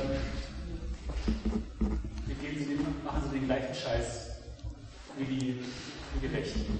Machen Staatsterrorismus, Stalinismus. Äh, ja, ich meine, die ersten beiden Fragen, die kann ich ein bisschen zusammennehmen. Der Beitrag Camus für die anarchistische Bewegung, er hat das selber mal in einem Artikel, der auch... Theorieentwicklung. Ja, für die Theorieentwicklung. Er hat das selber auch mal in einem Artikel selber äh, gesagt. Das ist sein Versuch, die libertäre Theorie weiterzuentwickeln, nämlich der Menschen der Revolte. Das Buch der Menschen der Revolte. Das ist aus Diskussionen mit Anarchistinnen entstanden und ist für ihn ein Versuch, er bezieht sich zum Beispiel positiv auf die spanische Revolution er sagt auch zum Beispiel die Spanische Revolution in einem Artikel hier, nicht in der Menschen der Revolte. In der Menschen der Revolte kritisiert er die bürgerliche, die französische Revolution und dann die äh, staatssozialistische, die russische Revolution. Er sagt in der Menschen der Revolte im Buch selber relativ wenig zur spanischen Revolution, aber es gibt äh, zig Artikel, die hier abgedruckt sind, wo er sich im Grunde mit der spanischen Revolution solidarisiert. Nicht ohne Dynamiken und Zwänge des Krieges, die es dabei, des Bürgerkrieges, die es gegeben hat, auch kritisch zu sehen. Aber bezieht sich positiv auf die spanische Revolution. Er sagt aber in der Menschen der Revolte, die spanische Revolution, so wie sie stattgefunden hat, auch mit dem Milizsystem, kann nach dem Zweiten Weltkrieg so nicht mehr stattfinden, weil sie im Grunde eigentlich integriert war auch in diese Tendenz der entfesselten Gewalt. Und er sieht sozusagen sein Konzept der Revolte als Vorschlag für die anarchistische Bewegung, diese Formen der Revolte zu untersuchen, sich daran zu beteiligen und die in eine libertäre Richtung auch mit zu beeinflussen durch Beteiligung. Und das Konzept der Revolte, ich stelle es gerade kurz vor, das steht dann nämlich auch im Ursprung der Revolte und das Buch heißt der Ursprung der Revolte, weil der Menschen der Revolte beschäftigt sich im Grunde eigentlich mit einer Sekunde. Die Sekunde, Camus ist kein Marxist, der leitet den Ursprung, also die Sekunde der Revolte nicht her, sondern er untersucht verschiedene historische Beispiele, an denen das einfach passiert ist. Und zwar, was passiert ist. Er sagt zum Beispiel, ein Sklavenhalter hat 150 Mal auf einen Sklaven eingedroschen, die Peitsche. Der äh, Sklave hat das äh, immer akzeptiert. Und beim 151. Mal sagt er plötzlich Nein. Akzeptiert es nicht mehr. Und er fragt jetzt nicht nach den Gründen dafür, der, du kannst jetzt auch irgendwie äh, historische Aufstände, geschichtliche Aufstände und so weiter nehmen, Revolten, wie sie zustande kommen. Er fragt nicht nach der Herleitung, nach den ökonomischen Bedingungen und so weiter, sondern sein Gedankengebäude setzt in diesem Moment ein. Was passiert in der Sekunde, in der jemand oder auch zunächst mal ein Individuum, das über Jahre hinweg Unterdrückung hingenommen hat, gesagt hat, nein, und ich sage jetzt auch schon sehr aktuelle äh, Sachen, genug, äh, nicht mehr. Ja, genug ist ja zum Beispiel auch äh, Ja basta, kann man auf die äh, EZLN, den Aufstand in Mexiko übertragen. Nein, jetzt nicht mehr. Diese Befehle nehmen wir nicht mehr entgegen. Und er fragt eigentlich der Menschen der Revolte, was passiert in dieser Sekunde? Und in der Sekunde passiert sehr viel. Nicht mehr nur die Begründung für diesen 151. Schlag fällt weg dadurch, dass er Nein sagt, sondern dadurch, dass er den 151. 51. ablehnt, lehnt er auch alle Begründung, alle Rechtfertigung ab, die es vorher für die 150 gegeben hat. Das heißt im Grunde vom Denkansatz her, wie in einem äh, Dominofeld, äh, fällt ein Stein nach dem anderen und zwar sehr schnell, unmittelbar um. Und jede Form von Herrschaft ist in dem Moment in Frage gestellt. Keine existiert mehr. Und haben sich diese Herrschaftsformen über Jahrzehnte, über Jahrhunderte hinweg auch entwickelt, scheinen unumstößlich. Im Moment der Revolte, im Ursprung der Revolte, werden die alle in Frage gestellt. Und zwar wirklich alle. Es entsteht so eine Situation von, die Macht liegt auf der Straße. Nichts gilt mehr. Und jetzt kommt sozusagen, und das passiert alles in dieser Sekunde, wir sind alles in einer Sekunde, jetzt passiert noch etwas Zweites, nämlich der Übergang von der individuellen Revolte zur kollektiven Revolte, bei Camus in der Menschen der Revolte durch den Satz geprägt, ich revoltiere, also sind wir. Dadurch, dass der Revoltierende Nein sagt, entdeckt er etwas in sich, was er vorher nicht gekannt hat, nämlich seine eigene Würde. Die eigene Würde, die überhaupt erst zum Vorschein kommt, wenn man Befehle verweigert oder äh, Strafexpeditionen nicht mehr mitmacht. Es gibt sogar zwei, äh, es gibt einen Aufsatz von Camus vor der Menschen der Revolte und dann die Menschen der Revolte, wo er das in zwei verschiedenen Formen ausführt. Er sagt im einen im Grunde, der Mensch hat gar nicht existiert. Der Mensch, der Herrschaft nur ausführt und empfängt und die nur bejaht, das ist nicht Menschsein, der ist kein Mensch. Er wird erst in der Revolte, im Ursprung der Revolte zum Menschen. Oder dann bei der Menschen der Revolte wird es dann ein bisschen anders formuliert. Das wird im Grunde gesagt, er ist sich seines Menschheit, Menschseins im Zustand der Unterdrückung nicht bewusst. Erst durch das Nein, erst durch den Ursprung der Revolte wird er sich des Menschseins bewusst. Und jetzt ist aber sozusagen in der gleichen Bewegung nicht nur er, sondern ich revoltiere, also sind wir, im gleichen Moment, in dem er sich selber als eine unverletzliche, würdevolle Person entdeckt, entdeckt er, dass alle Menschen diese Qualität aufweisen, diese Würde haben. Deswegen wird die individuelle Revolte unmittelbar zur kollektiven Revolte. Und, und das sind im Grunde eigentlich die Ursprungsmomente von Aufständen, kollektiver Revolte, die heute sowas ausmachen wie Gezi Park, Indignados, äh, Tahrirplatz, die, äh, die äh, arabischen Aufstände. Im Grunde sind das alles Ursprungsmomente der Revolte. Und bei Camus gibt es dann in der Menschen der Revolte ein Verhältnis von Revolte zur Revolution. Es gibt also sozusagen eine Entwicklung. Es wird ein Wert entdeckt in der Sekunde der Revolte und dann gibt es sozusagen die Entwicklung hin zur Revolution, die sozusagen die, die Revolte absichern soll, institutionalisieren soll. Das, was dabei gewonnen ist, zum Beispiel den Sturz von Mubarak und so weiter, festigen soll. Und dann gibt es sozusagen bei der Entwicklung vom Ursprung der Revolte zur Revolution bei Camus zwei wichtige Begriffe. Limit und Fidelité. Er sagt, die Entwicklung vom Ursprung der Revolte zur Revolution muss oder soll so nah wie möglich den Ursprung der Revolte nicht vergessen, soll so nah wie möglich beim Ursprung der Revolte bleiben. Die Revolution soll im Grunde eigentlich diesen Ursprungsmoment konservieren. Und das heißt natürlich, und das geht ziemlich nah an eine gewaltfreie Revolte, die Revolution selber soll nicht selbst wiederum anderen die Würde absprechen, die durch die Revolte ja erst an den Tag gebracht worden ist. Und er sagt, Limit ist eine Grenze und es gibt eine Entwicklung von der Revolte, vom ersten Moment der Revolte zur Revolution, an dem eine Grenze auch überschritten wird, an dem sozusagen der Ursprungsmoment der Revolte nicht mehr vorhanden ist, an dem das Prinzip, der Wert, der in der Revolte gewonnen wurde, wieder in sein Gegenteil verkehrt wird. Und danach versucht er, verschiedene Revolten in der Geschichte eigentlich zu untersuchen. Und man kann das Modell eigentlich auch immer anlegen. Und man kann zum Beispiel, jetzt nehmen wir mal für die äh, arabischen äh, Revolten sagen, die Tahrir-Plätze am Anfang, äh, die Demonstration, der Sturz Mubaraks, das war ein Ursprung der Revolte. Und dann äh, der spätestens der, der diktatorische äh, Putsch war eine Grenze, in der der Ursprung der Revolte, und das ist dann auch ein Begriff von von Camus verraten worden ist. Trahition. Die Trahition des äh, Ursprungs der Revolte. Und so versucht er im Grunde eigentlich ein Modell aufzubauen, wie man als Aktivist Revolten sich selber erklären kann und aber auch versuchen kann festzustellen, an welchem Punkt der Revolte befinden wir uns gerade und gibt es eine Möglichkeit, sozusagen immer wieder zum Ursprung der Revolte zurückzukehren. Das ist das Modell der Revolte. Und Camus hat selber gesagt, die Revolte soll im Grunde eigentlich der anarchistische Aufstand in der Epoche nach der Spanischen Revolution werden. Das wäre sein Vorschlag, Revolte so zu verstehen, dass es sozusagen die Nachfolge dessen ist, was spanische Revolution war. Ich hoffe, da habe ich jetzt sozusagen beide Fragen versucht, zumindest jetzt erstmal kurz damit anzureißen.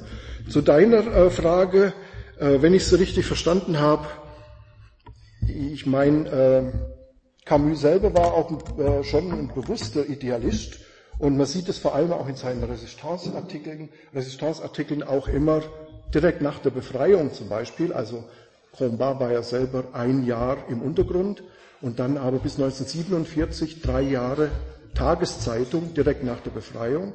Und viele Artikel von Camus gehen gegen Realpolitik.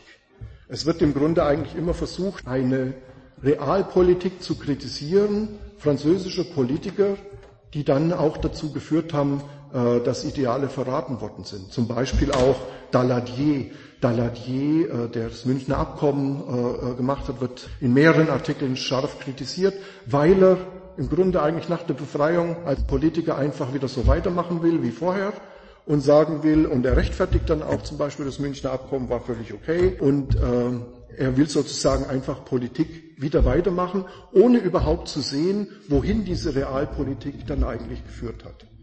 Das ist schon eine Kritik aus einer antipolitischen, libertären Haltung heraus, weil die Realpolitik als solche äh, hinterfragt wird. Es wird im Grunde eigentlich gesagt, das ist die irreale Politik, die führt in die Katastrophe, was eigentlich immer als die Realpolitik gilt. Haben wir noch weitere Fragen? Vielleicht auch gerade den letzten Satz anknüpfen. Ich habe vor kurzem was gelesen über Foucault und was er kulturelle Mobilisierung nennt, ähm, was durch die 68er-Bewegung quasi das nötig, äh, möglich wurde, dass die Menschen eben nicht mehr sich mit Realpolitik, Politik mit großem P auseinandergesetzt haben, sondern angefangen haben, sich in Arbeitskreisen oder Workshops oder wie auch immer zusammenzusetzen und erstmal darüber zu reden, in welchen Situationen lebe ich, arbeite ich, wie wird interagiert, dass man quasi erstmal ähm, das eigene Lebensumfeld als, als Feld der Politik sieht, wo ich, wo ich immer wieder das Gefühl habe, gerade auch in Zeiten der AfD, Kampf gegen links, 68er, verseuchtes Deutschland oder was da so für Sachen neu in den Diskurs kommen. Ähm, das, das ist voll verloren gegangen. Also das, da wurde nicht weiter angeknüpft, ist so meine persönliche ähm, weiß nicht, äh, Beobachtung, wo ich mich frage, ob das nicht vielleicht äh, genau der Punkt sein könnte, gewaltfrei anzuknüpfen, weil ähm, um dann auch die Gewalt auf der anderen Seite zu sehen, ähm, in den Zeitungen steht eigentlich immer, wenn es zu äh, Rangeleien, Ausschreitungen, Gewalt kommt, habe ich das Gefühl ganz oft äh, direkt, ähm, die linke Gewalt ist ein großes Problem, äh, müssen wir dran arbeiten und äh, rechte Gewalt wird kann man auch genug ähm, Informationen äh, und Dokumentationen sehen, schon, kann man sagen, verharmlos. Ja, einige von uns haben es in Stuttgart erlebt, die Stuttgarter Reiterstaffel, die dann halt mal äh, über eine Sitzblockade reitet, ohne dass irgendwo Aggression da war. Oder wenn man nach Frankreich schaut, was da kann, ähm, wo nicht nur hochgerüstete äh, Polizisten äh, auf der Straße äh, halt paramilitärisch durch die Gegend ziehen, sondern sogar Ordner von Gewerkschaften auf äh, Demonstranten losgehen, wo ich mir dachte, das ist ein halber Bürgerkrieg. Ähm, so, wo es halt enorm schwierig ist, denke ich mal, an den, an den Diskurs anzuknüpfen, wo halt alles schon so, so vorbelegt ist und alles, was irgendwie entfernt als äh, linksradikal gilt, äh, kommt dann auch ganz oft irgendwo der, der Gewaltmoment rein, wo, wo Leute sagen so, ja, aber Gewalt will ich ja nichts mit zu tun haben. Ähm, ja, wo, wo ich dann irgendwie so ein bisschen rumschwimmt oder weiß nicht, wie man da, wie man da gestalten soll. Vielleicht, dass mal ein paar Beiträge noch sammeln.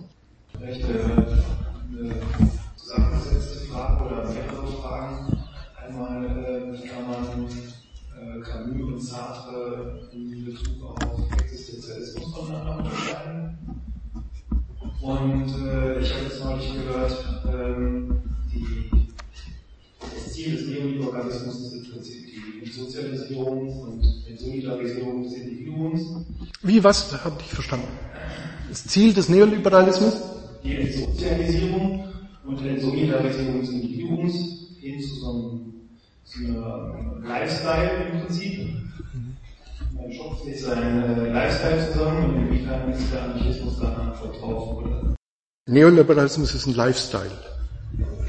Oder? Äh, der Neoliberalismus äh, zielt also gerade äh, durch äh, Margaret Thatcher vertreten auf die Insolidarisierung ab. Da hat es Kampagnen gegeben in den 50er Jahren, die äh, sozusagen die Arbeiterbewegung aufzuschreiben und hin zu äh, Firmenidentität, damit ähm, neue Identität zu stiften, die ähm, von den eigentlichen Zielen oder von möglichen äh, Gewinnen äh, der Solidarität. Ähm, deinen Beitrag nehme ich auch erstmal so hauptsächlich als Statement eigentlich. Äh, mein, äh, es gibt keine große Beeinflussung und auch äh, ziemliche theoretische Unterschiede zwischen Foucault und, Camus. Da brauche ich jetzt nicht weiter drauf eingehen. Ich meine, äh, was für Camus eigentlich immer eigentlich diese, äh, zum Beispiel er hat es in der Menschen der Revolte, ich lese es gerade mal so vor, so formuliert zur, äh, zur Gewalt. Die Revolte stützt sich auf die Wirklichkeit, um in einem unausgesetzten Kampf zur Wahrheit zu gelangen. Wenn sie eine Revolution will, will sie sie zugunsten des Lebens und nicht dagegen. Wenn sie schließlich die Geschichte fortschreiten lässt und den Schmerz der Menschen lindert, macht sie es ohne Terror, wenn nicht ohne Gewalt und unter den verschiedensten politischen Bedingungen. Das ist also genau das, äh, zum Beispiel wichtig ist dabei, Camus wird eigentlich durch sein Revolte-Konzept immer vorgeworfen, er setze Revolte gegen Revolution. Ja, also seine Revolte sei gleichzeitig eine Ablehnung des Konzepts Revolution. Und genau das, das habe ich ja versucht, auch durch diese Darstellung des Verhältnisses von Revolte zu Revolution zu widerlegen. Das ist auch in der Menschen der Revolte klar ausgeführt. Camus wendet sich nicht gegen Revolution, sondern er wendet sich gegen eine Revolution, die den Ursprung der Revolte vergisst oder verrät. Das ist etwas ganz anderes. Das ist kein Statement gegen Revolution, aber eben für eine Revolution geringer Gewaltform, wenn nicht ohne Gewalt, wie er es da formuliert hat. Und ich meine jetzt zum Beispiel so aktuelle Kämpfe, das ist ja auch jetzt, man muss schon nochmal sehen, wie, ob das wirklich zu einer Massenbewegung wird. Ich werde morgen nach Paris fahren und auch bei der Nuit de Buddha versuchen mitzumachen. Was sich da jetzt entwickelt, ist im Grunde auch so eine Art Ursprung der Revolte.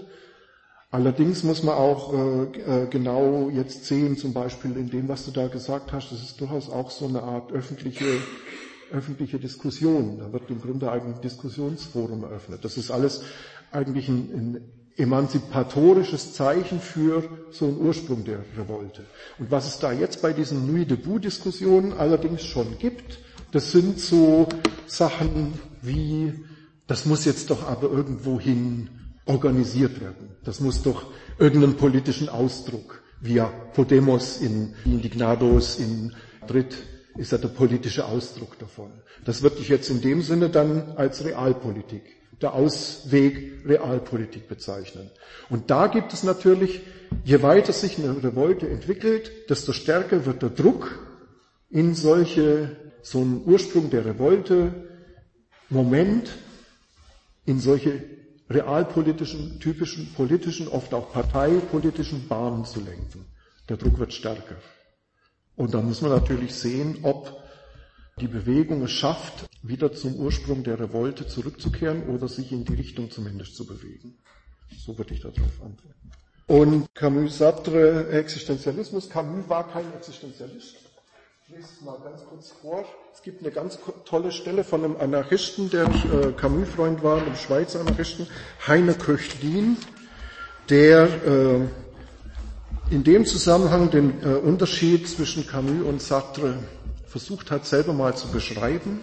Der Gegensatz zu absurd, das ist eine Kategorie von Camus, ist Wert. Der Gegensatz zu nichts, das ist eine Kategorie von Sartre, ist Sein. Damit ist, wie mir scheint, angedeutet, dass das Suchen bei dem einen, Camus, in Richtung einer ethischen Haltung, die er dann in begrifflich nicht exakt definierbaren Symbolen Ausdruck gibt, geht, beim anderen Sartre nach einer definierbaren ontologischen Aussage, das Sein.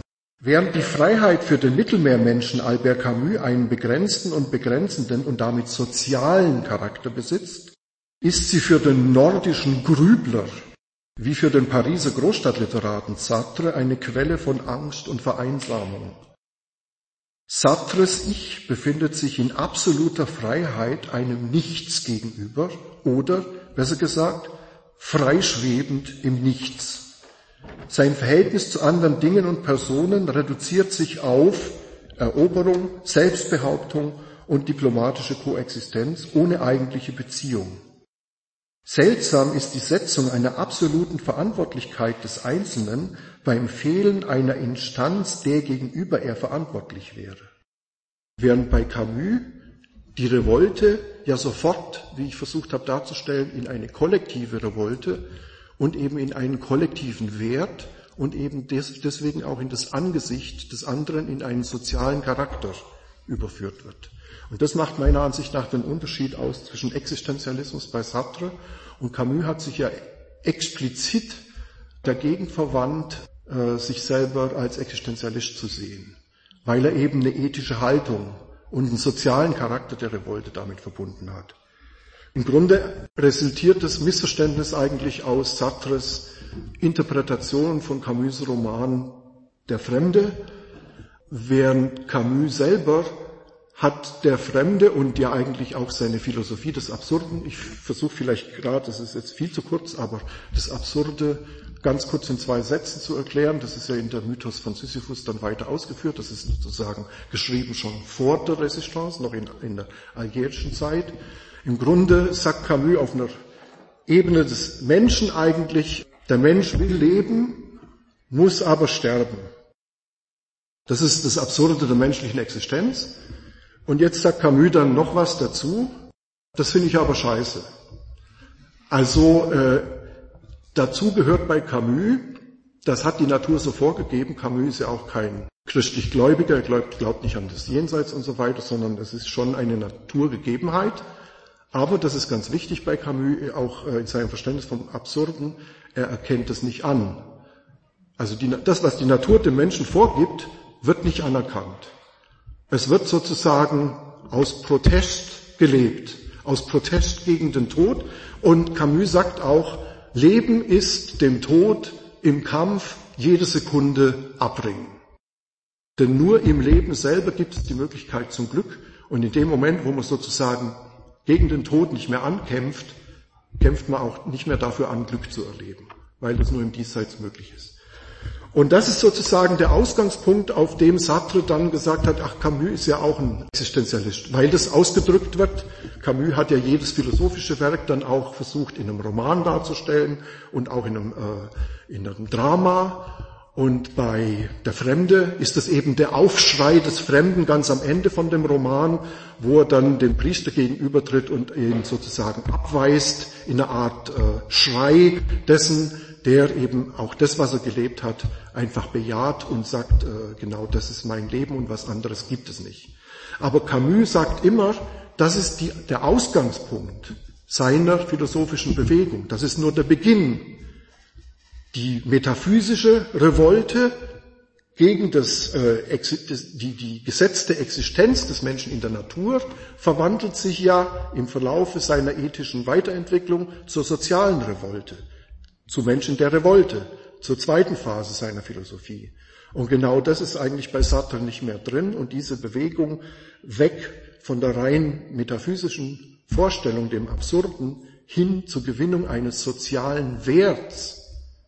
Das ist eine ethische Wendung, man kann auch sagen eine moralische Wendung. Bei Camus gibt es diese Vorstellung von der bürgerlichen Doppelmoral. Das heißt, es gibt für Camus auch die Vorstellung von der revolutionären Moral.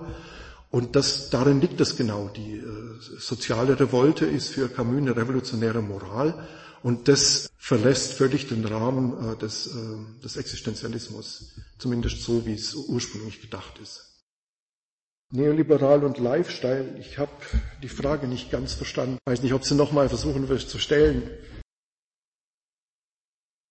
Der Neoliberalismus äh, versucht im Prinzip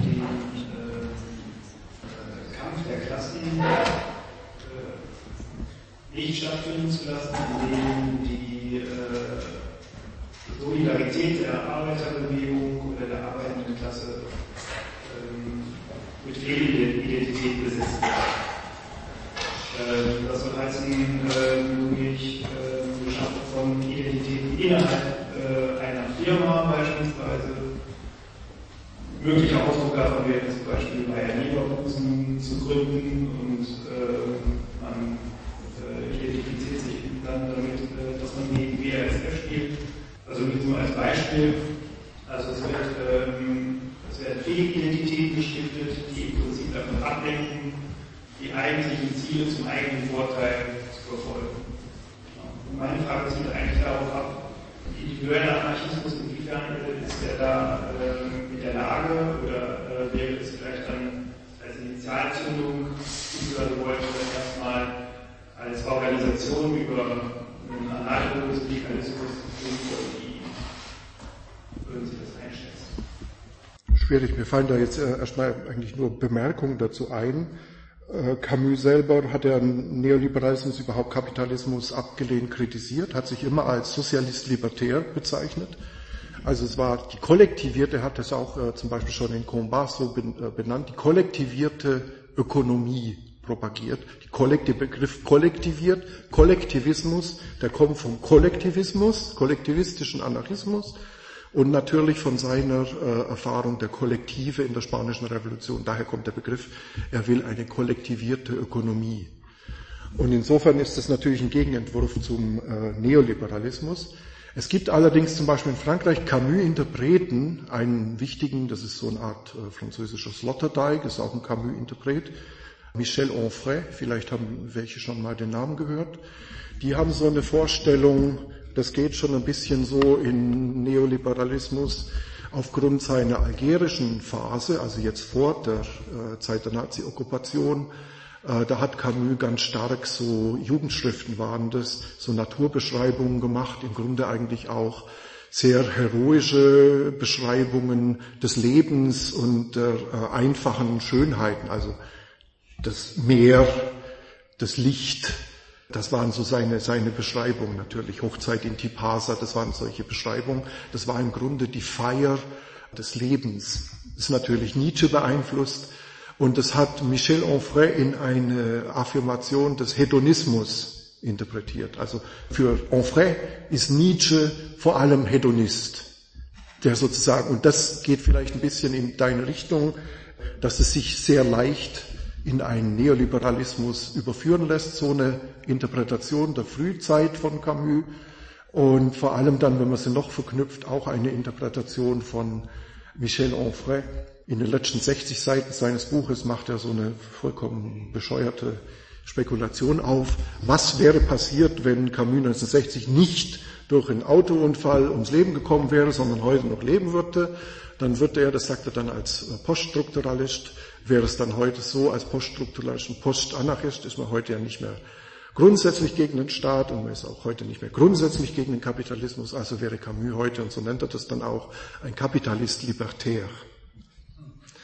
Und eine meiner ganzen Arbeiten in Frankreich war ja auch gerade gegen solche Interpretationen von Camus als Kapitalist libertär vorzugehen. Und Camus selber hat solche Begriffe nie benutzt sondern immer von Sozialismus libertär gesprochen und sich auch zum Beispiel am Ende von der Menschen der Revolte ganz bewusst in äh, diese Tradition äh, gestellt. Also das mittelmeerische Denken basiert auf den freiheitlichen Tendenzen der, der, südeuropäischen Länder und er bezieht sich dann auch auf die Sektionen dieser Länder der ersten Internationale, Frankreich, Italien, Spanien. Das waren in der ersten Internationale die bakunistischen Sektionen, die er dann immer gegen die autoritären englischen und deutschen, die autoritären und die unter Marx Einfluss stehenden Sektionen abgesetzt hat. Das war im Grunde eigentlich der Sozialismus libertär gegen den Sozialismus autoritär oder wie Camus auch oft gesagt hat, césarien. Es ist also eine innersozialistische Auseinandersetzung. Um, Neo, um, um Kapitalismus oder Neoliberalismus geht es dabei überhaupt nicht, auch wenn die, die Gegenargumentation gegen Camus immer die war, zu versuchen, Camus sozusagen in den Kapitalismus abzuschieben.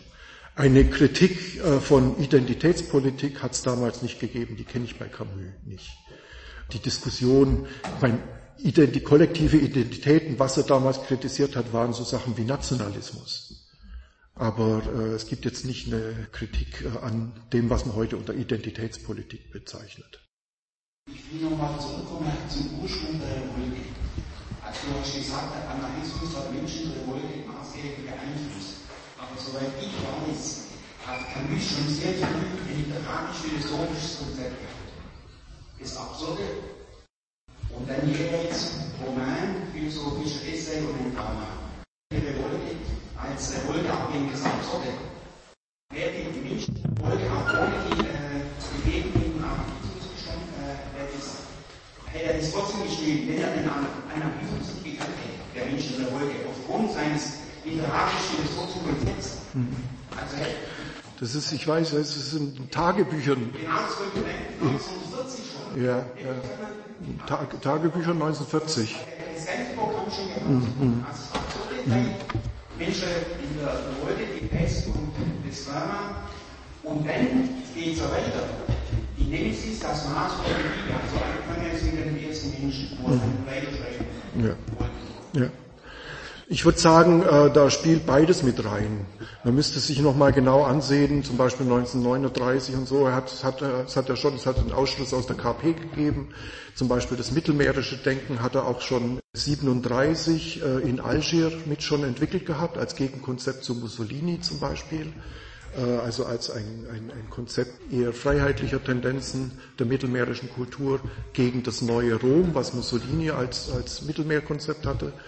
Äh, solche Sachen hat es schon gegeben. Es hat die Beschreibung auch der Kabilei gegeben, der Tamasirt, der Ber äh, Berber, eine Gesellschaft ohne Gefängnisse. Und 1940 müssen wir jetzt nochmal genau sehen, äh, wann er Red Maître Jean zusammen äh, kennengelernt hat und wie weit das, äh, aber so ein Konzept hat es schon gegeben. Aber die genaue Ausführung, Ausformulierung und so weiter, die Tatsache, dass es sich zum Beispiel explizit auf die freiheitlichen Sektionen der ersten Internationale bezogen hat, in der Menschen der Revolte, als es dann ausformuliert ja erst 1951 dann vorgelegt hat, das hat ganz sicher äh, diese Diskussion mit Anarchistinnen beeinflusst.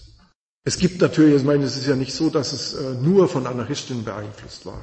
Es gibt schon eine, es gibt so ein Konzept, allerdings sehr, sehr grobmaschig, von dem, wie sein Werk aussehen soll. Und das fängt natürlich mit dem Absurden an. Und es gibt so einen Begriff von Prometheus, es gibt ja vom, vom, vom Griechischen her, also Sisyphus, Prometheus und Nemesis, das hat er vom Griechischen.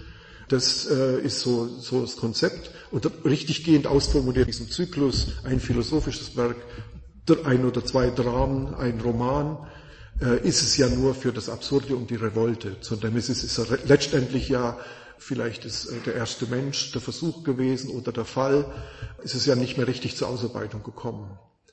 Also ich würde sagen, es gibt schon bestimmte Ideen von ihm, aber wie die Revolte selber äh, gestaltet und dann ausformuliert werden sollte, das war noch völlig unklar. 1936 zum Beispiel, als er in der KP war, hat er ja die spanische Revolution wahrgenommen, aber durchaus nicht aus anarchistischem Blickwinkel sondern 1936 als KP-Mitglied hat er die Spanische Revolution auch eher aus kommunistischem Blickwinkel oder aus einem ganz generellen Antifaschismus. Da war eben die Spanische Republik als solche die Revolte gegen Franco. Das heißt, er hatte schon eine Vorstellung von Revolte, aber dass die dann in libertären Zusammenhang gestellt wird, das äh, denke ich, das wäre ohne die Diskussion mit Anarchisten äh, nicht äh, so gewesen. Ja, genau, zum Kommunismus ich, also ich habe eine Frage, die sich ähm, generell auf Anarchismus bezieht, nicht so sehr mit KI zu tun. Ähm, inwiefern unterscheidet sich der Kommunismus als Stadium der Menschheitsgeschichte nach äh, dem Sozialismus, also nach dem, ähm, der Diktatur des Proletariats, von der Idee des Anarchismus? Würde er nicht? Dadurch, dass es die Phase des Diktatur des Proletariats so nicht gibt oder wenn es mal ein paar Anarchisten, es hat nach 1919 auch ein paar Anarchisten, Anarchosyndikalisten gegeben, die von der Diktatur des Proletariats gesprochen haben, dann haben die aber eine andere Vorstellung von Diktatur des Proletariats gehabt, nämlich nicht eine staatliche Herrschaft. Also darin liegt erstmal der Unterschied. Das ist der klassische Unterschied von Bakunin und Marx. Und äh, den würde ich auch erstmal als generell für den Anarchismus geltend darstellen. Ja, und äh, natürlich, ja, das kann man ja anerkennen. Aber das ist das Ziel, das Ziel ist äh, für, für Camus Schnurz, weil das ist ja genau diese, diese Mystik, diese, diese Mystik der Zukunft. Was nützt mir ein Ziel in der Gegenwart, wenn das für in 100 Jahren versprochen wird? Natürlich kann man da sagen, irgendwie, da sind wir uns einig. So soll die, die, die freie äh, Gesellschaft aussehen. Aber letztendlich äh, gibt es einen Weg dazu und die Mittel, die man einsetzt, die haben eine dermaßen eine Eigendynamik, dass die eben die Gegenwart bestimmen. Und das ist für Camus dann äh, das äh, letztendlich, was zählt. Wann schreibst du deine Albert Camus-Biografie? Äh, es gibt ja schon viele. Ich habe auch von. Aber steht so sehr wenig drin. Ja, ja, man muss ja auch noch, hat ja noch was zu tun auch und dann auch was bekannt zu machen.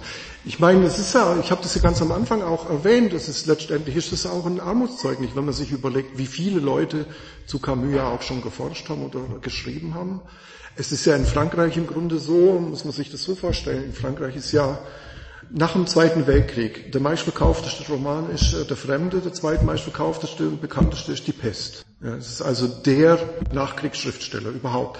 Alle beziehen sich auf Camus. Äh, in, in irgendeiner Art und Weise beziehen sich alle auf Camus und die sagen, war unser. Also es gibt eine ungeheure Vereinnahmungstendenz. Auch zum Beispiel die Algerien-Franzosen. Die Algerien-Franzosen, die früher in Algerien, zum Beispiel 1956 war Camus zu einem Aufruf für Waffenstillstand, Schutz der äh, Zivilbevölkerung in Algier. Und da war draußen eine Algerien-französische prokolonialistische Menge. Und die haben alle geschrien, äh, Camus an den Galgen, hängt Camus auf und haben, das war ein Kino, ich war da in Alsche schon davor äh, gestanden, kurz vor Babelvet, das Atlas-Kino, haben da die Scheiben eingeworfen. Die Veranstaltung musste abgebrochen werden. Und heute, ich mache Veranstaltungen in Südfrankreich, das sind viele Algerien-Franzosen von den äh, ungefähr 800.000, die 1962 ziemlich abrupt dann abgereist sind, ist durchaus auch nicht einfach und der Ursprung des Front National hängt ursächlich auch damit zusammen.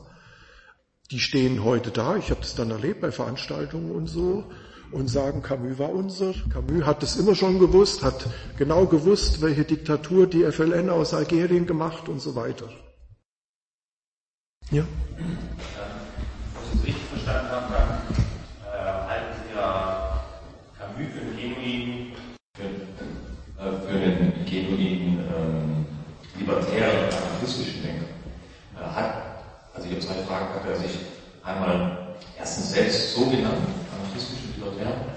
Und die zweite Frage ist, vielleicht kommt es daran an, ich bin nur ein Laie, so wie ich Camus kennengelernt habe, hat, hatte ich immer den Eindruck, dass ähm, er selbst für solche Zuschreibungen, ja, also dass er nicht, dass er solchen Zuschreibungen selbst widersprochen hätte. Mhm. Er hat den Begriff selber Anarchist nicht oft benutzt, aber libertär. Und zwar so ab 1951, äh, auch in seinen Artikeln. Zum Beispiel hat er von wir Libertären gesprochen. Als er da den Artikel geschrieben hat, zum Beispiel äh, der Menschen der Revolte war sein Bemühen, äh, das libertäre Denken voranzubringen, hat er von unser, unser libertären Denken gesprochen. Und er hat sich ja als Freund in den Kreisen auch äh, bewegt. Er war ja mit denen befreundet. Das äh, kann man eigentlich schon so sagen, äh, dass er sich dann äh, in der Öffentlichkeit hat er eigentlich nie, hat er sich selber als eigenständigen Denker bezeichnet. Aber in äh, den Artikeln in der Zeitung, ist, äh, in anarchistischen Zeitungen ist er dann schon deutlich geworden. Manche haben ihm das auch äh, übel äh, genommen, manche haben dann gesagt, sozusagen nur in unseren Kreisen. Zum Beispiel, wo er sich explizit immer eigentlich dazu bekannt hat, ist der Sozialisme libertär. Sozialisme libertär war ein Begriff, den er öfter benutzt hat. Aber Sozialisme libertär ist damals durchaus üblich gewesen und er hat sich halt als Sozialist libertär bezeichnet, das war auch klar, aber eben nicht als Anarchist. Und manche haben ihm dann das irgendwie vorgeworfen, dass er sich bei Interviews mit bürgerlichen Zeitungen und so weiter auch nicht so äh, bezeichnet hat oder so.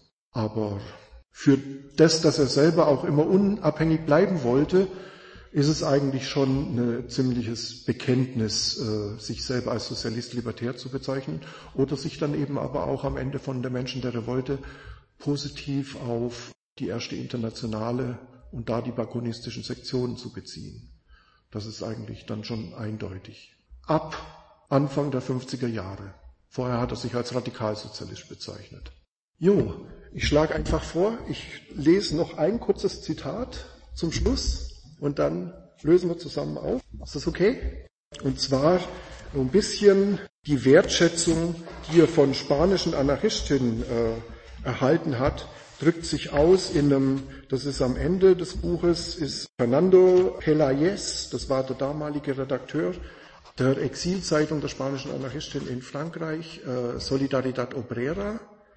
Und der Sohn von Fernando Pelayes, Freddy Gomez, der hat in dem Buch netterweise über äh, Camus Freundschaften zu spanischen Anarchisten den letzten Beitrag geschrieben und er hat zitiert aus einer nicht veröffentlichten Biografie seines Vaters, Freddy Gomez Pelayes, in der diese Wertschätzung der spanischen Anarchisten für, für Camus äh, sehr, sehr deutlich wird. Das lese ich mal kurz vor, einen Auszug davon. Also die Biografie ist wie gesagt nicht veröffentlicht. In Wahrheit half er uns, also Camus, wie man Familienmitgliedern hilft, wenn sie in Not sind, ohne nachzurechnen und auf jede mögliche Weise, vom sichtbarsten bis zum diskretesten, auf den Rednerpulten durch seinen Ratschlag, durch das Abgeben der Rechte an seinen Texten, durch seine finanzielle Unterstützung, wenn unsere Kriegskasse mal wieder leer war. Camus war von jener seltenen Sorte Mensch, der überhaupt keine Selbstdarstellung suchte oder irgendeinen Heldenschein aufgrund seiner Solidaritätsgesten bekommen wollte. Er bestand im Gegenteil darauf, dass nicht bekannt werde, dass diese oder jene Geldsumme zur Unterstützung eines Gefangenen genossen oder seiner Familie von ihm stammte. Georges Brassens, das ist auch ein sehr bekannter Liedermacher, ein libertärer Liedermacher, verfuhr ebenso, ohne im Gegenzug irgendetwas zu verlangen, es sei denn ein Schweigen. In einer Welt des Hast du mich nicht gesehen, in der das gute Gewissen stets einen Preis hat, verdient es eine solche Verhaltensweise einmal hervorgehoben zu werden. Und vielleicht noch als letzte Information, das ist, hängt auch wieder mit Sartre zusammen. Sartre ist ja legendär dafür, dass er äh, die Zuerkennung des Literaturnobelpreises verweigert hat. Camus hat 57 den Nobelpreis bekommen, es nicht verweigert. Was dann allerdings immer wieder verschwiegen wird, ist, die Hälfte seines Geldes für den Preis hat er spanischen Anarchisten im französischen Exil gespendet. Ja. Ein Teil, ein Fußballverein von Lumara. Ja, und einen anderen Teil auch äh, für, den, für das Haus, das er in Lumara gebaut hat. Ja, das ist richtig. Mit dem ganz wichtigen Hinweis, denke ich, können wir für heute schließen. Vielen Dank.